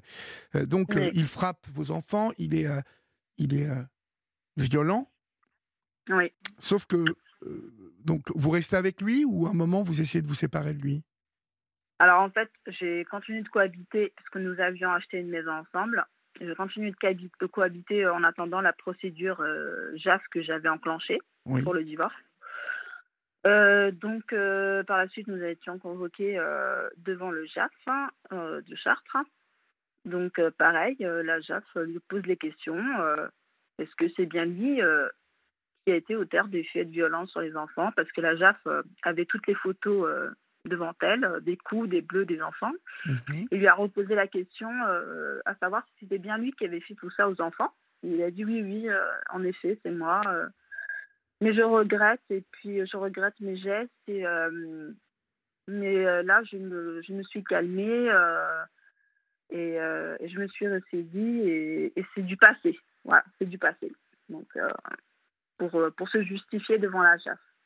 D'accord. Et donc, Donc, la JAF lui a euh, dit quoi? C'est bien, monsieur? Euh, Vous êtes Mais il lui a dit, calme mais maintenant? si- il lui a dit, mais si vous êtes dépassé et que, c'était, et que c'est votre façon d'éduquer les enfants, euh, les coups, je ne sais pas comment vous allez vous y prendre quand vous allez vous retrouver en droit de, de garde euh, seul avec vos enfants. Oui. Parce que vos enfants ne changeront pas et vos enfants seront toujours en train de chahuter ou en train de, de faire des choses qui, qui vous agaceront. Mhm. Donc, euh, comment vous allez faire Et euh, tout ce qu'il a su répondre, c'est euh, bah, non, non, je promets de me ressaisir et, et de changer ma manière d'éduquer les enfants. voilà. Donc, suite à ça, la JAF a rendu son délibéré. Et donc, très surprise parce que nous, nous avions demandé avec mon conseil des droits réservés Oui. au père. Et euh, très surprise d'apprendre qu'elle lui a mis un droit de visite et d'hébergement classique. Voilà. Comme si c'était pas un parent euh, maltraitant, c'était un parent bienveillant. euh. Donc, euh, très très surprise et très alarmée par cette décision parce que je me dis comment ça va se passer durant ces droits de visite et d'hébergement quand il va être tout seul avec les enfants? Je ne serai plus là pour protéger mes enfants. Oui, oui, oui. Vous avez raison, vous pouvez être légèrement inquiète. Oui. Voilà, donc euh, entre-temps, je me démène pour euh, trouver un autre logement, euh, pour pouvoir partir, euh, ne plus cohabiter avec lui, parce que ces violences verbales et physiques continuent malgré tout. hein. Donc, et je trouve un logement assez rapidement pour pouvoir déménager avec les enfants, avec son accord. hein. Donc, pour pas qu'ils me disent à toutes les juridictions que je me suis sauvée du domicile conjugal ou quoi que ce soit. Donc, ça a été avec son accord. Euh, je suis partie avec les enfants. Donc, euh, j'ai essayé de me reconstruire petit à petit avec les enfants, tout en étant inquiète par rapport aux futurs droits de visite et d'hébergement. Donc, il a commencé à prendre les enfants donc, euh, en 2022 euh, en droit de visite et d'hébergement. Donc, les premiers week-ends, les enfants revenaient chez moi euh, pâles, euh, cernés, avec des griffures, des coups. Donc là, je comprends que les violences continuent. Et ce Oui. qu'il a raconté aux juridictions, ben, c'était du bluff. hein. C'était pour, euh, une image. Donc, je, je, continue de prendre des photos de, de mes enfants. mes enfants me racontent ce qu'il se passe chez lui les punitions, les coups, euh, les insultes, les privations de repas, hein, parce que plein de fois mes enfants m'ont dit que on est parti se coucher sans dîner, sans manger, parce qu'on a été punis. Donc c'est pas normal. Euh, je comprenais pourquoi mes enfants revenaient euh, si pâles en fait de chez lui. C'est manque de repas, manque voilà, c'est vraiment une maltraitance en fait. Hein. Et euh, donc j'ai continué à faire des plaintes pour, euh, pour le, la continuité des violences euh, durant ces droits de visite et d'hébergement. Oui. Parce que il fallait que je continue de protéger mes enfants et que je continue d'alerter les institutions sur la continuité de ces violences.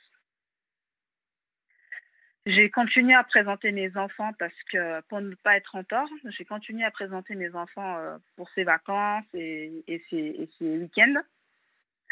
Sauf que ça s'empirait. Voilà, ça s'empirait. Les enfants revenaient toujours dans le même état, me racontaient toujours les mêmes choses. Et je dis non, mais là, c'est pas possible. Même si je continue à porter plainte, le temps que encore à nouveau l'enquête soit faite, etc., mes enfants ils continuent de souffrir euh, quand ils vont chez lui, en fait.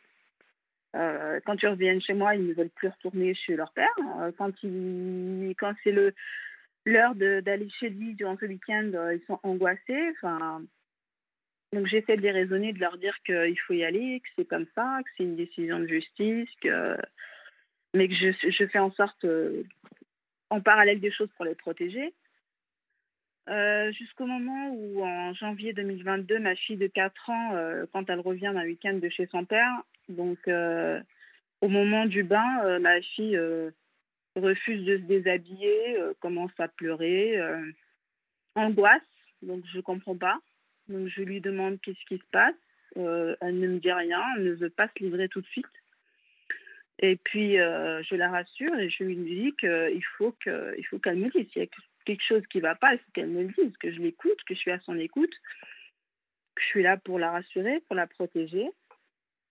Et ma fille euh, commence à me révéler des faits d'inceste. Donc là, je. Alors, soyons extrêmement prudents sur ce que l'on va dire maintenant. oui c'est quoi euh, euh, Elle vous révèle des faits d'inceste. Euh, que, vous dit-elle?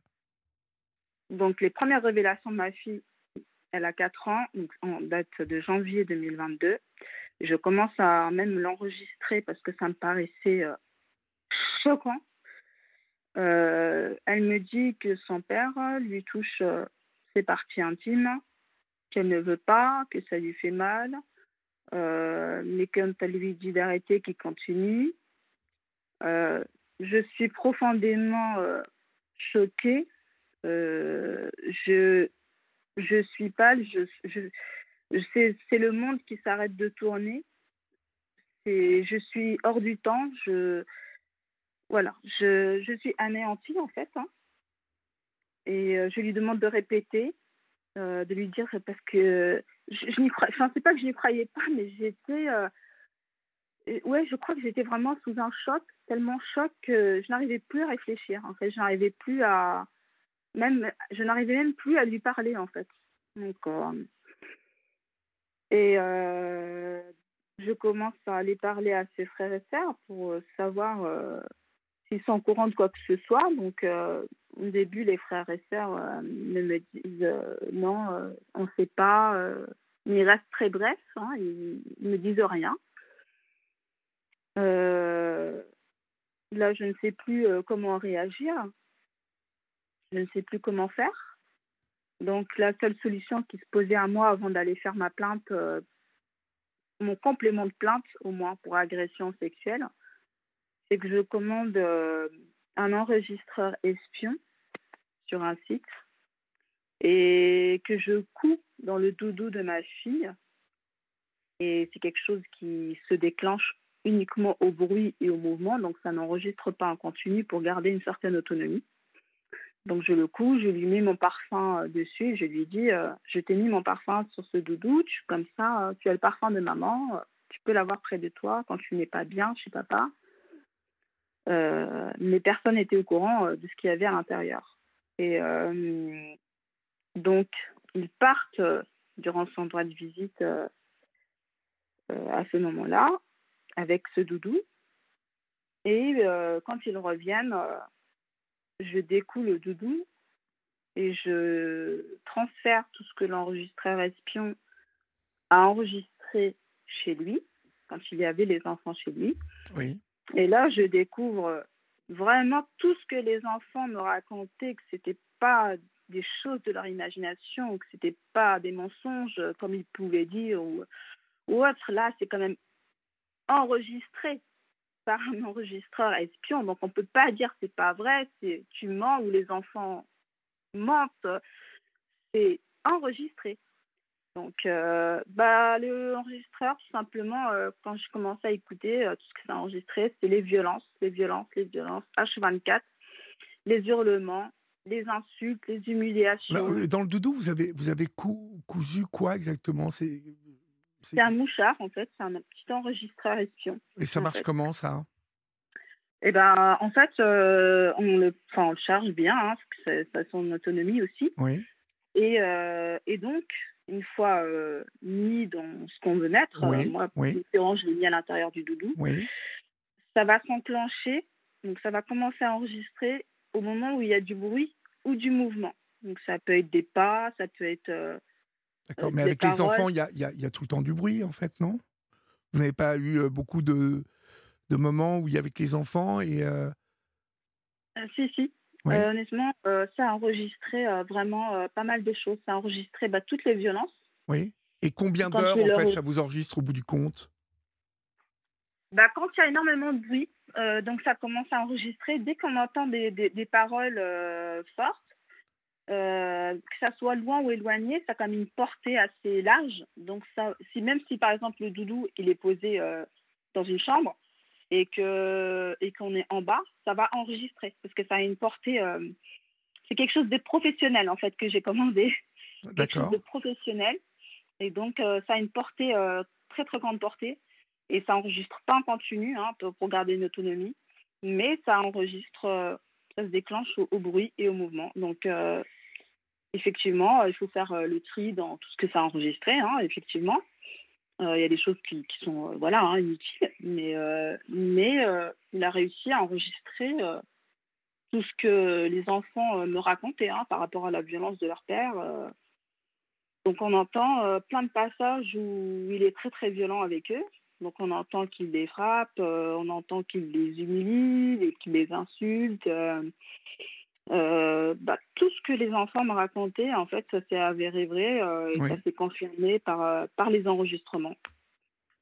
Et, et, donc, du coup, en fait, vous, vous avez le droit de produire ça. Alors, ça vous informe vous, mais vous avez le droit de produire ça en, en justice, par exemple?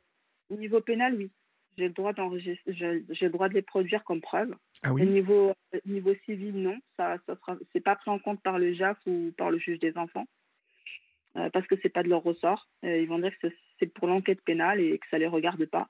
Donc effectivement, pour le pénal, c'est valable. Euh, pour le correctionnel, voilà, pour tout ce qui est procédure pénale, c'est valable. Donc et effectivement, j'ai oublié de préciser qu'il y a un passage dans dans les enregistrements où on entend que ma fille euh, dort en pleine nuit. Et euh, j'ai eu du mal à écouter ce passage. Honnêtement, euh, j'ai dû l'écouter en plusieurs fois parce que c'est des balles qu'on se prend dans, dans le cœur hein, en tant que maman. Donc, ça a été très, très compliqué pour moi. je suis passée par tous les états.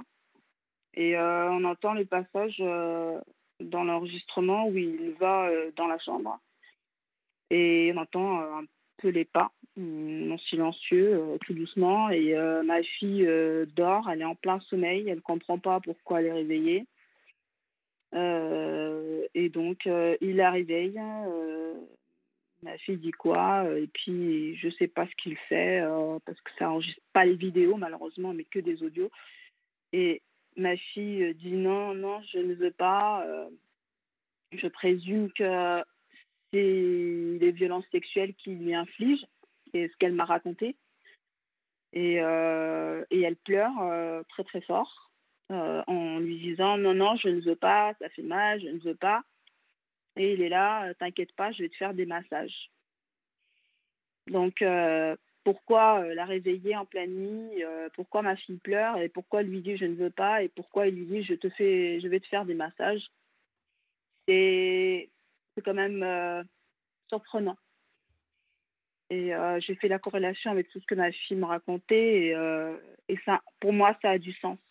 Voilà. Pour moi, ça, ça a du sens. Et ça prouve ce que ma fille me racontait. ce n'est pas issu de son, de son imagination. Et qu'avez-vous fait de, de, de, ces enregistrements alors, Sophie? Alors, je suis partie en fait à la gendarmerie pour faire des compléments de plainte. Et euh, j'ai raconté euh, que je venais faire les compléments de plainte, mais cette fois-ci par rapport aux violences, euh, pas physiques, mais sexuelles. alors au début, franchement, comme on est reçu quand on vient faire ce, type de plainte, c'est un peu aberrant.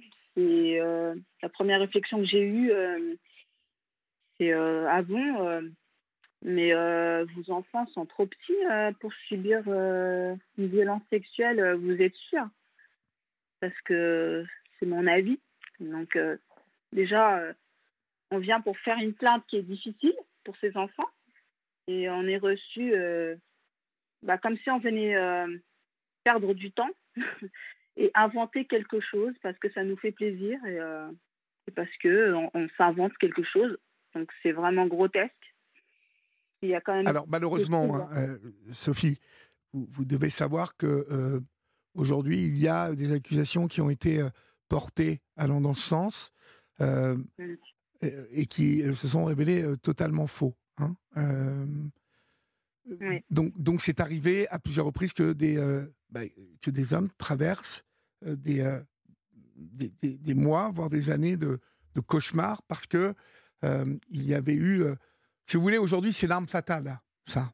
C'est pour ça que je me suis permis de vous poser des questions un peu précises sur ce que vous aviez acheté comme matériel, avec quoi il se, euh, déclenché, ce que vous aviez entendu, parce que euh, ce type d'accusation, vous, le savez, est, très lourde et très sérieuse.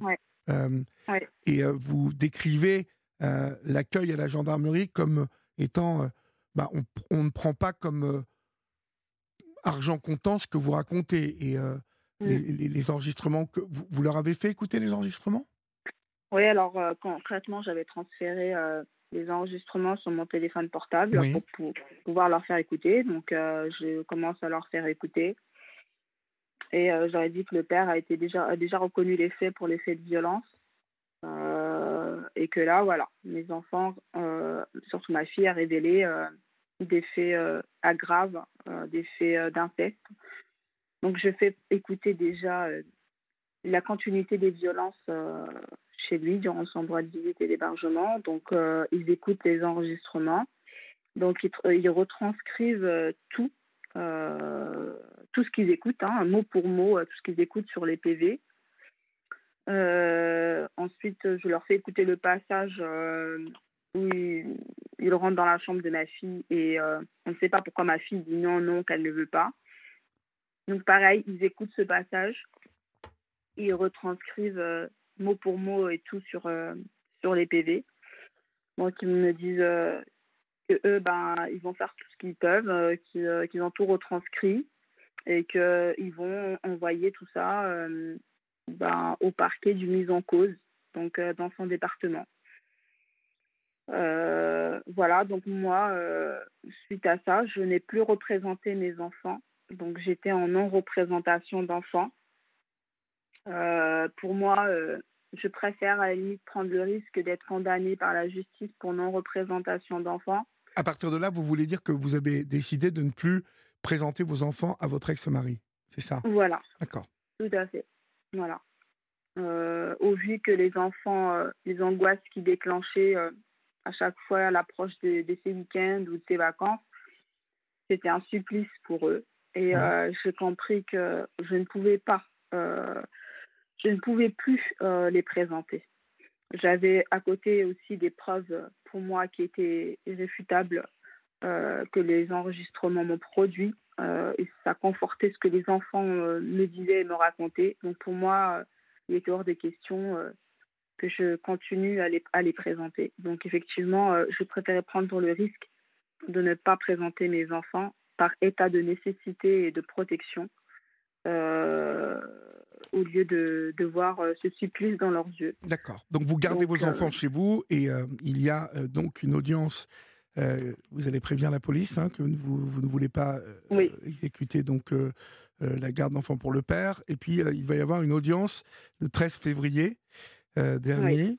le juge des enfants euh, vous convoque. Donc, euh, euh, dans quelles circonstances il vous convoque Est-ce qu'il vous convoque vous et le père? Il ne vous convoque que vous avec les enfants? Comment ça se passe? Alors, avant je des enfants, on avait saisi avec mon conseil donc le JAF à nouveau pour une audience par incident. Donc, nous, on l'avait saisi au vu des nouveaux éléments apporter, donc euh, les nouvelles plaintes pour la continuité des violences physiques et puis euh, les nouveaux éléments euh, pour les plaintes d'agression sexuelle.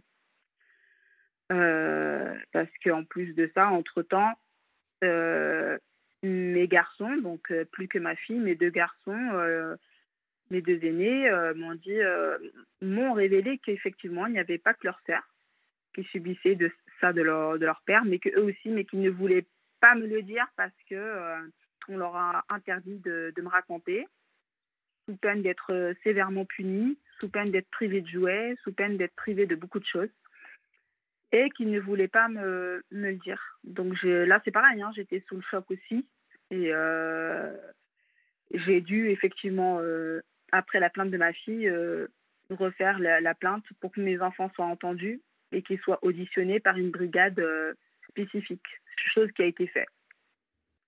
Euh, par la suite, donc, quand on a saisi cette audience par incident, euh, on est passé devant le JAF de Chartres euh, en novembre, novembre dernier.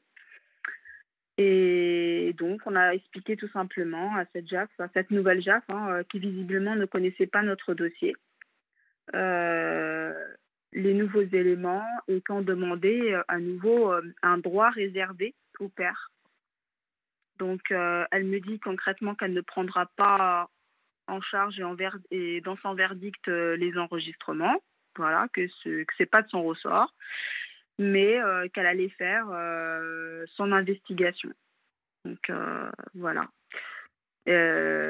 entre temps, moi j'avais saisi en octobre déjà le juge des enfants en parallèle pour mettre en place une mesure de protection pour mes enfants.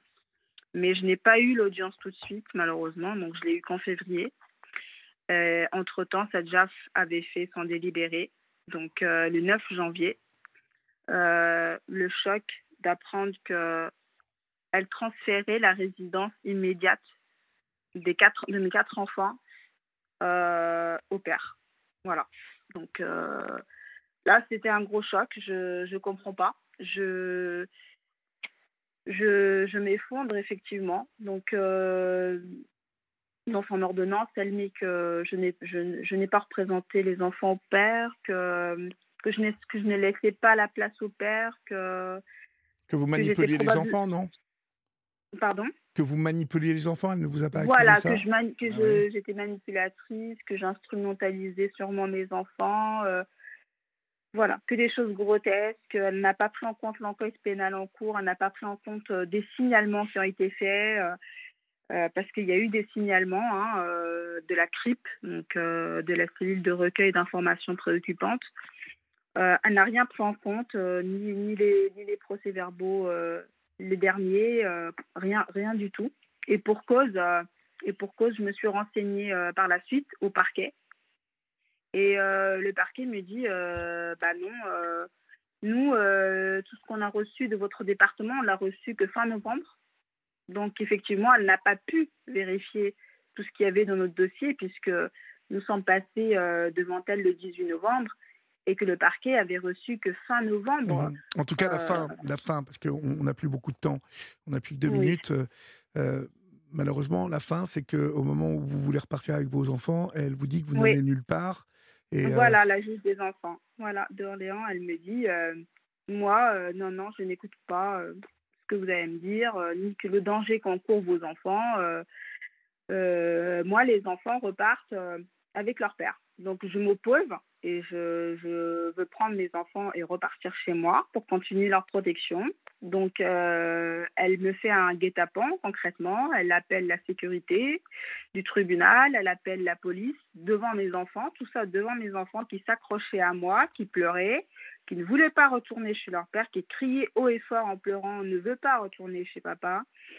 Euh, personne ne les a entendus, ni entendu leur souffrance. Euh, mes enfants s'accrochaient à moi. La sécurité du tribunal et les policiers m'arrachaient des bras mes enfants. J'ai filmé la scène euh, parce que ça m'était insupportable et je voulais euh, révéler aux gens ce qui se passe à huis clos. Donc, ils m'ont arraché mes enfants, ils m'ont poussé dans les escaliers.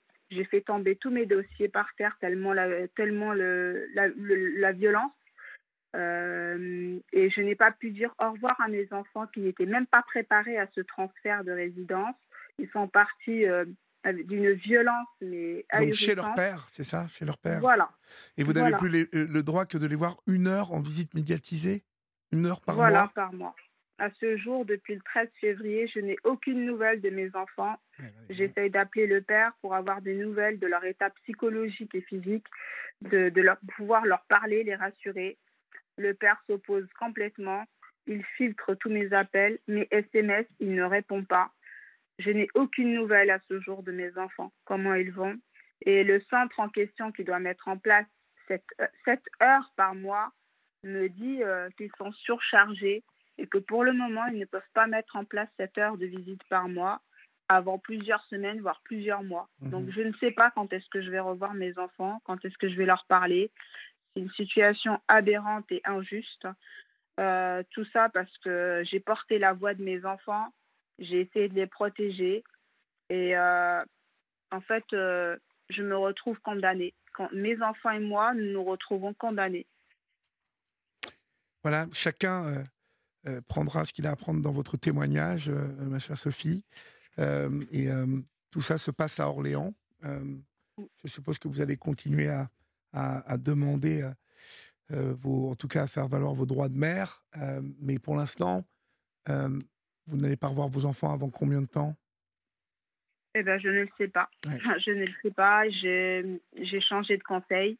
Et, et voilà, on espère pouvoir continuer le combat et, et montrer tous les dysfonctionnements qui ont été faits jusqu'à présent, qu'il n'y avait aucune protection de l'enfance par rapport à mes enfants malgré les, demandes d'aide, malgré les signalements, parce qu'il y en a eu plusieurs de signalements, et rien n'a été pris en compte. On transfère la résidence à un père qui est violent, qui a reconnu les faits de violence, euh, qui est toujours sous enquête pénale, qui n'a toujours pas été entendu. Donc c'est quand même très très grave. Écoutez, on, ne manquez pas de nous tenir au courant de l'évolution des choses, en tout cas. Merci euh, pour votre témoignage ce soir sur l'antenne d'Europe 1 et euh, courage à vous, Sophie. Merci beaucoup, Olivier. Au revoir. Vous savez que ce n'est pas euh, la seule émission de témoignage que vous avez euh, sur Europe 1, hein, puisque d'ici euh, demain 23h, vous avez un autre rendez-vous avec euh, les témoignages, du témoignage entre 11h et midi avec Mélanie Gomez et, et Julia Vignali dans Bienfait pour vous qui vous propose demain de leur parler de vos grands-parents. elles auront à leur côté l'auteur journaliste Nathalie Lévy. alors si vous avez envie de parler vous-même euh, des grands-parents. Il y a quelques témoignages au téléphone. Et puis, euh, surtout, euh, vous en apprendrez pas mal sur bah, les grands-parents, quelles sont leurs activités aujourd'hui, leurs points d'intérêt. Tout ça, c'est entre 11h et midi avec Mélanie Gomez et Julia Vignali dans... dans, dans, dans C'est bien fait pour vous. Bien fait pour vous sur Europe 1, bien évidemment. On accueille Fouad maintenant au 3921. Bonsoir Fouad. Oui, bonsoir Olivier. Bonsoir. D'où nous appelez-vous, Fouad? J'appelle de Paris. D'accord. Et voilà. quel, quel, âge avez-vous? J'ai 50 ans. D'accord. De quoi voulez-vous nous parler, Fouad? Bah, Je voulais vous remercier déjà pour tout ce que vous faites, le travail formidable. Et euh, donc euh, voilà, et, et, votre humanité. Et aussi, euh, il y a une phrase que vous dites souvent à la fin de l'émission, quand vous dites ici on vous aime, bah, bah, nous, on fait partie des auditeurs qui vous aimons aussi. Quoi. Voilà. Merci beaucoup. Merci. Voilà, c'est vraiment, c'est sincère. Quoi. Bah, en fait, je voulais témoigner euh, un peu de quelques expériences de vie. Je ne vais pas vous raconter toute ma vie parce que j'ai une vie extrêmement compliqué, quoi. Je vais vous raconter mon expérience Covid que j'ai vécue et aussi de mon expérience au niveau du handicap visuel et d'un événement grave qui m'est arrivé la semaine dernière. Voilà, j'ai essayé de synthétiser. Je sais pas si j'aurai le temps de tout raconter. Sinon, bah, si on pouvait accorder un peu de temps pour demain en plus, ça serait On vous écoute déjà. On va, on va déjà commencer à échanger ensemble dès maintenant. Euh, D'accord. Dites-moi. Bah, en fait, euh, j'ai eu, euh, par rapport au Covid, j'ai vécu une expérience très compliquée, puisque j'ai eu le Covid trois fois. Je l'ai eu lors de la première vague, avec deux reprises, avec tous les symptômes du Covid. Oui. Bah, à l'époque, c'était le Covid virulent, mais je suis passé au travers, comme par miracle. Je ne sais pas ce qui s'est passé. Par contre, j'ai fait un Covid euh, très grave en, en, novembre 2021, décembre 2021, en occupant de ma sœur, qui était tombée gravement malade, qui a été en réanimation. Et euh, donc, elle, elle s'en est sortie et euh, bah, ils l'ont pas intubée, mais c'était de justesse. Tandis que moi, malheureusement, mon état il s'est aggravé au bout de trois semaines. Euh, d'hospitalisation. Donc, je suis rentré à l'hôpital le, 9, le, 9 euh, le 8 décembre, à l'hôpital euh, de Montreuil. Quand je suis arrivé, j'étais dans un état très grave.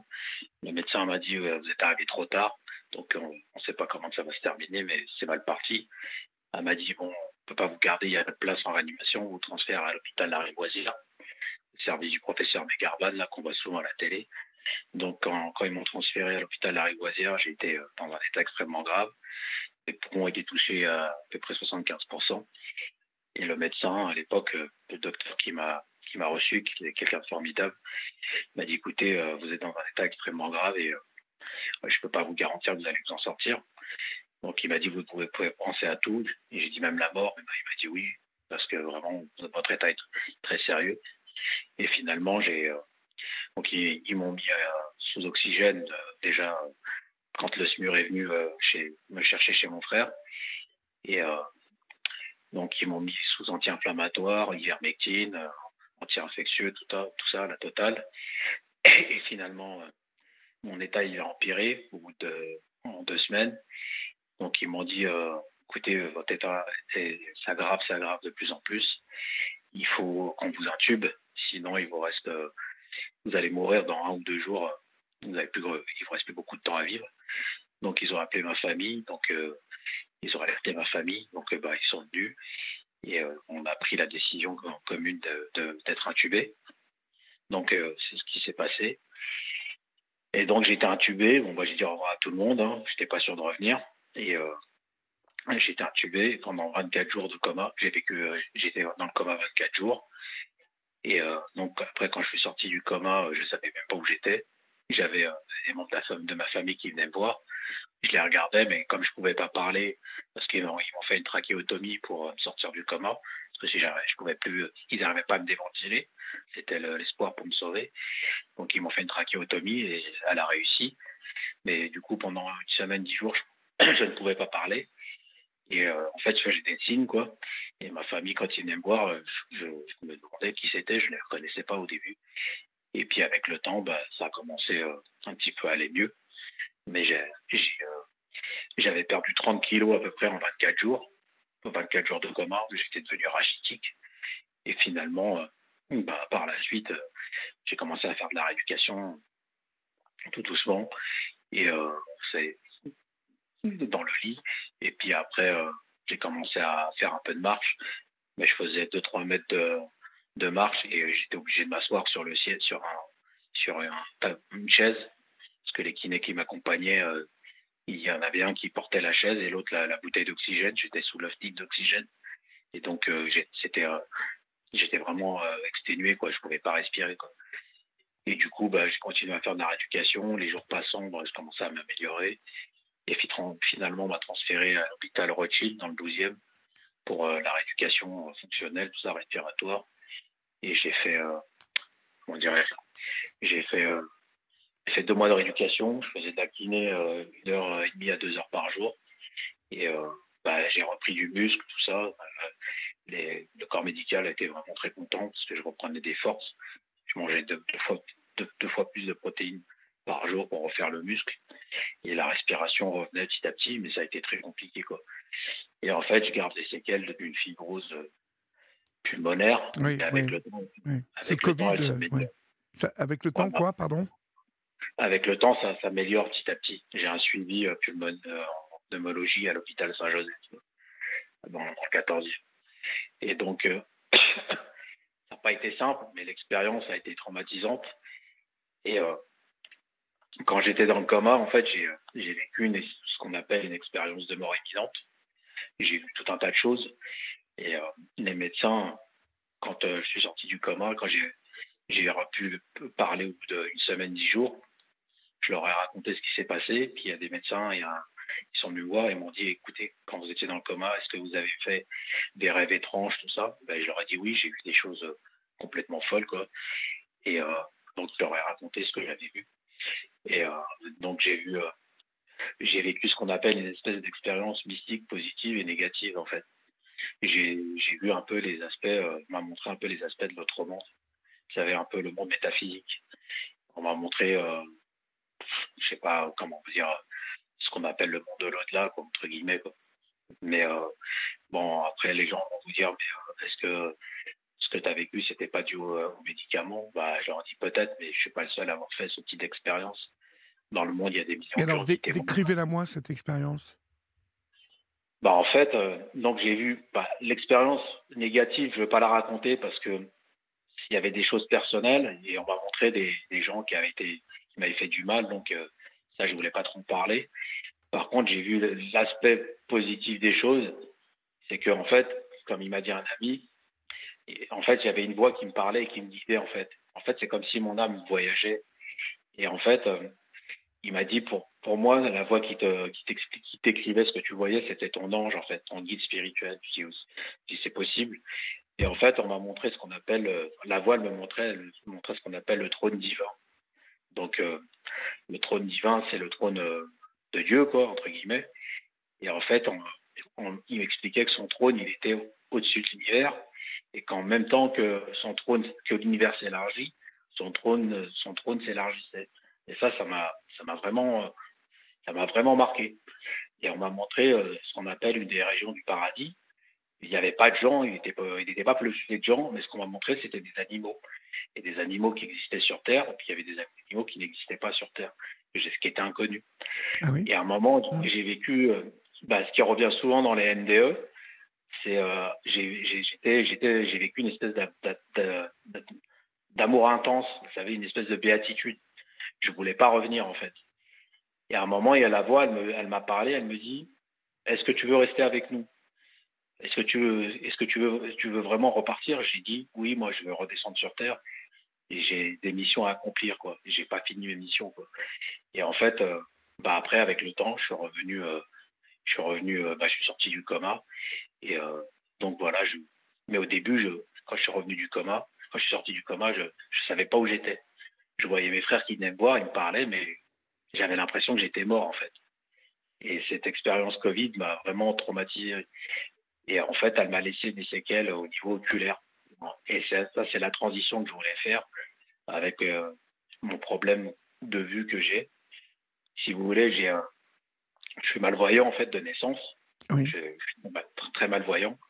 Je suis atteint de ce qu'on appelle une microphthalmie, qui est très rare. C'est des yeux très petits et très hypermétropes.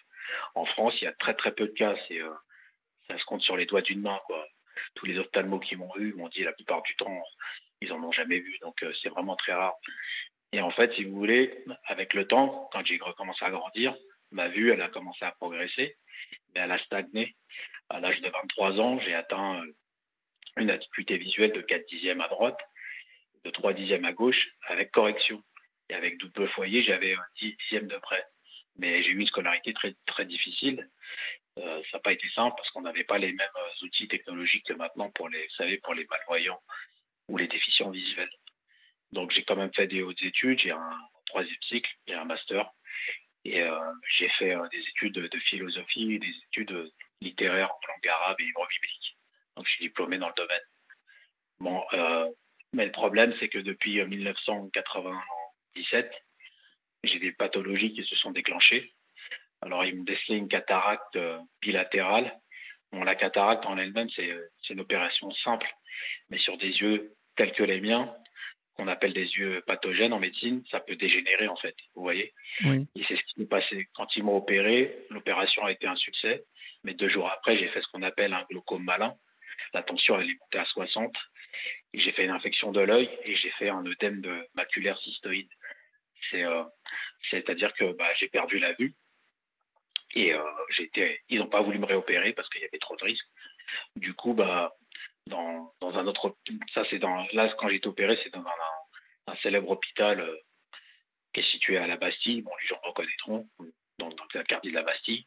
Et finalement, deux ans après, euh, mon ophtalmo, euh, comme eux, ils voulaient pas assumer les suites chirurgicales, m'a dit, écoutez, je vous envoie à l'hôpital de Montreuil. Et à l'hôpital de Montreuil, ils m'envoyaient à un grand hôpital pour les yeux, pareil, qui est situé dans le 19e, pour la Fondation Rothschild, pour pas la nommer. Mmh, mmh. Et depuis le temps, j'ai, depuis, j'ai, j'ai un suivi là-bas, c'était 25 ans. Et le problème, c'est que mon œil gauche, bah, il est quasiment perdu, j'ai qu'un cinquantième. En fait, si vous voulez, quand je, avec mon œil gauche, je vois que des formes, je vois pas les détails. Et je suis gêné par la lumière. Donc j'ai à l'œil gauche maintenant, bah, depuis 1990, j'ai un glaucome qui est traité avec des, des colliers. Donc j'ai cet œdème maculaire, j'ai une kératite. Et euh, à l'œil droit, pareil, j'ai une cataracte qui évolue depuis 1997. Et euh, là, elle est en train de s'accélérer. Et euh, avant, j'avais pas de glaucome à l'œil droit. Et au mois de décembre, ils m'ont décelé du, glaucome. Et là, ils m'ont dit euh, votre œil il est en danger parce que vous êtes susceptible de faire ce qu'on appelle un glaucome malin. Parce qu'en fait, le cristallin, euh, comme j'ai un œil petit, le cristallin en s'opacifiant, la cataracte elle s'aggrave.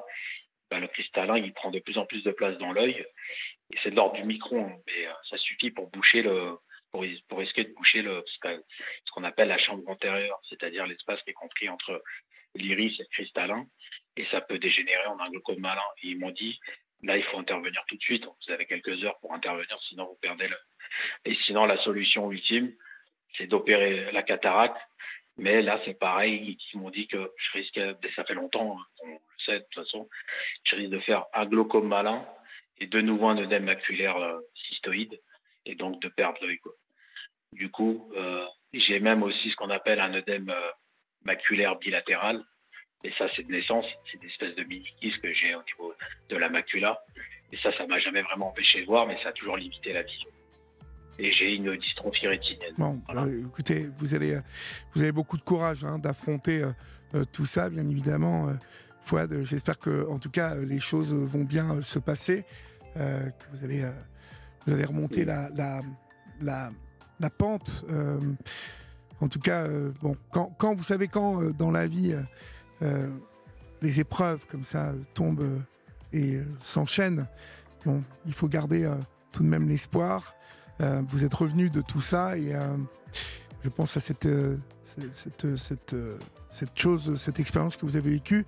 Il faudra peut-être qu'on en reparle ultérieurement. Je serais ravi de, l'évoquer plus précisément avec vous. En tout cas, portez-vous bien, courage à vous et euh, euh, on vous embrasse bien fort, Fouad. Chers amis, c'est la fin de votre libre antenne. J'espère que vous avez passé euh, un agréable moment. On se retrouve bien évidemment demain pour la dernière libre antenne de la semaine. Après, vous serez durant tout le week-end avec l'excellent Yann Moix. Et puis, et puis, on passe encore deux heures ensemble demain. Dormez bien, respirez bien. N'oubliez pas qu'ici, on vous aime. Salut, à demain.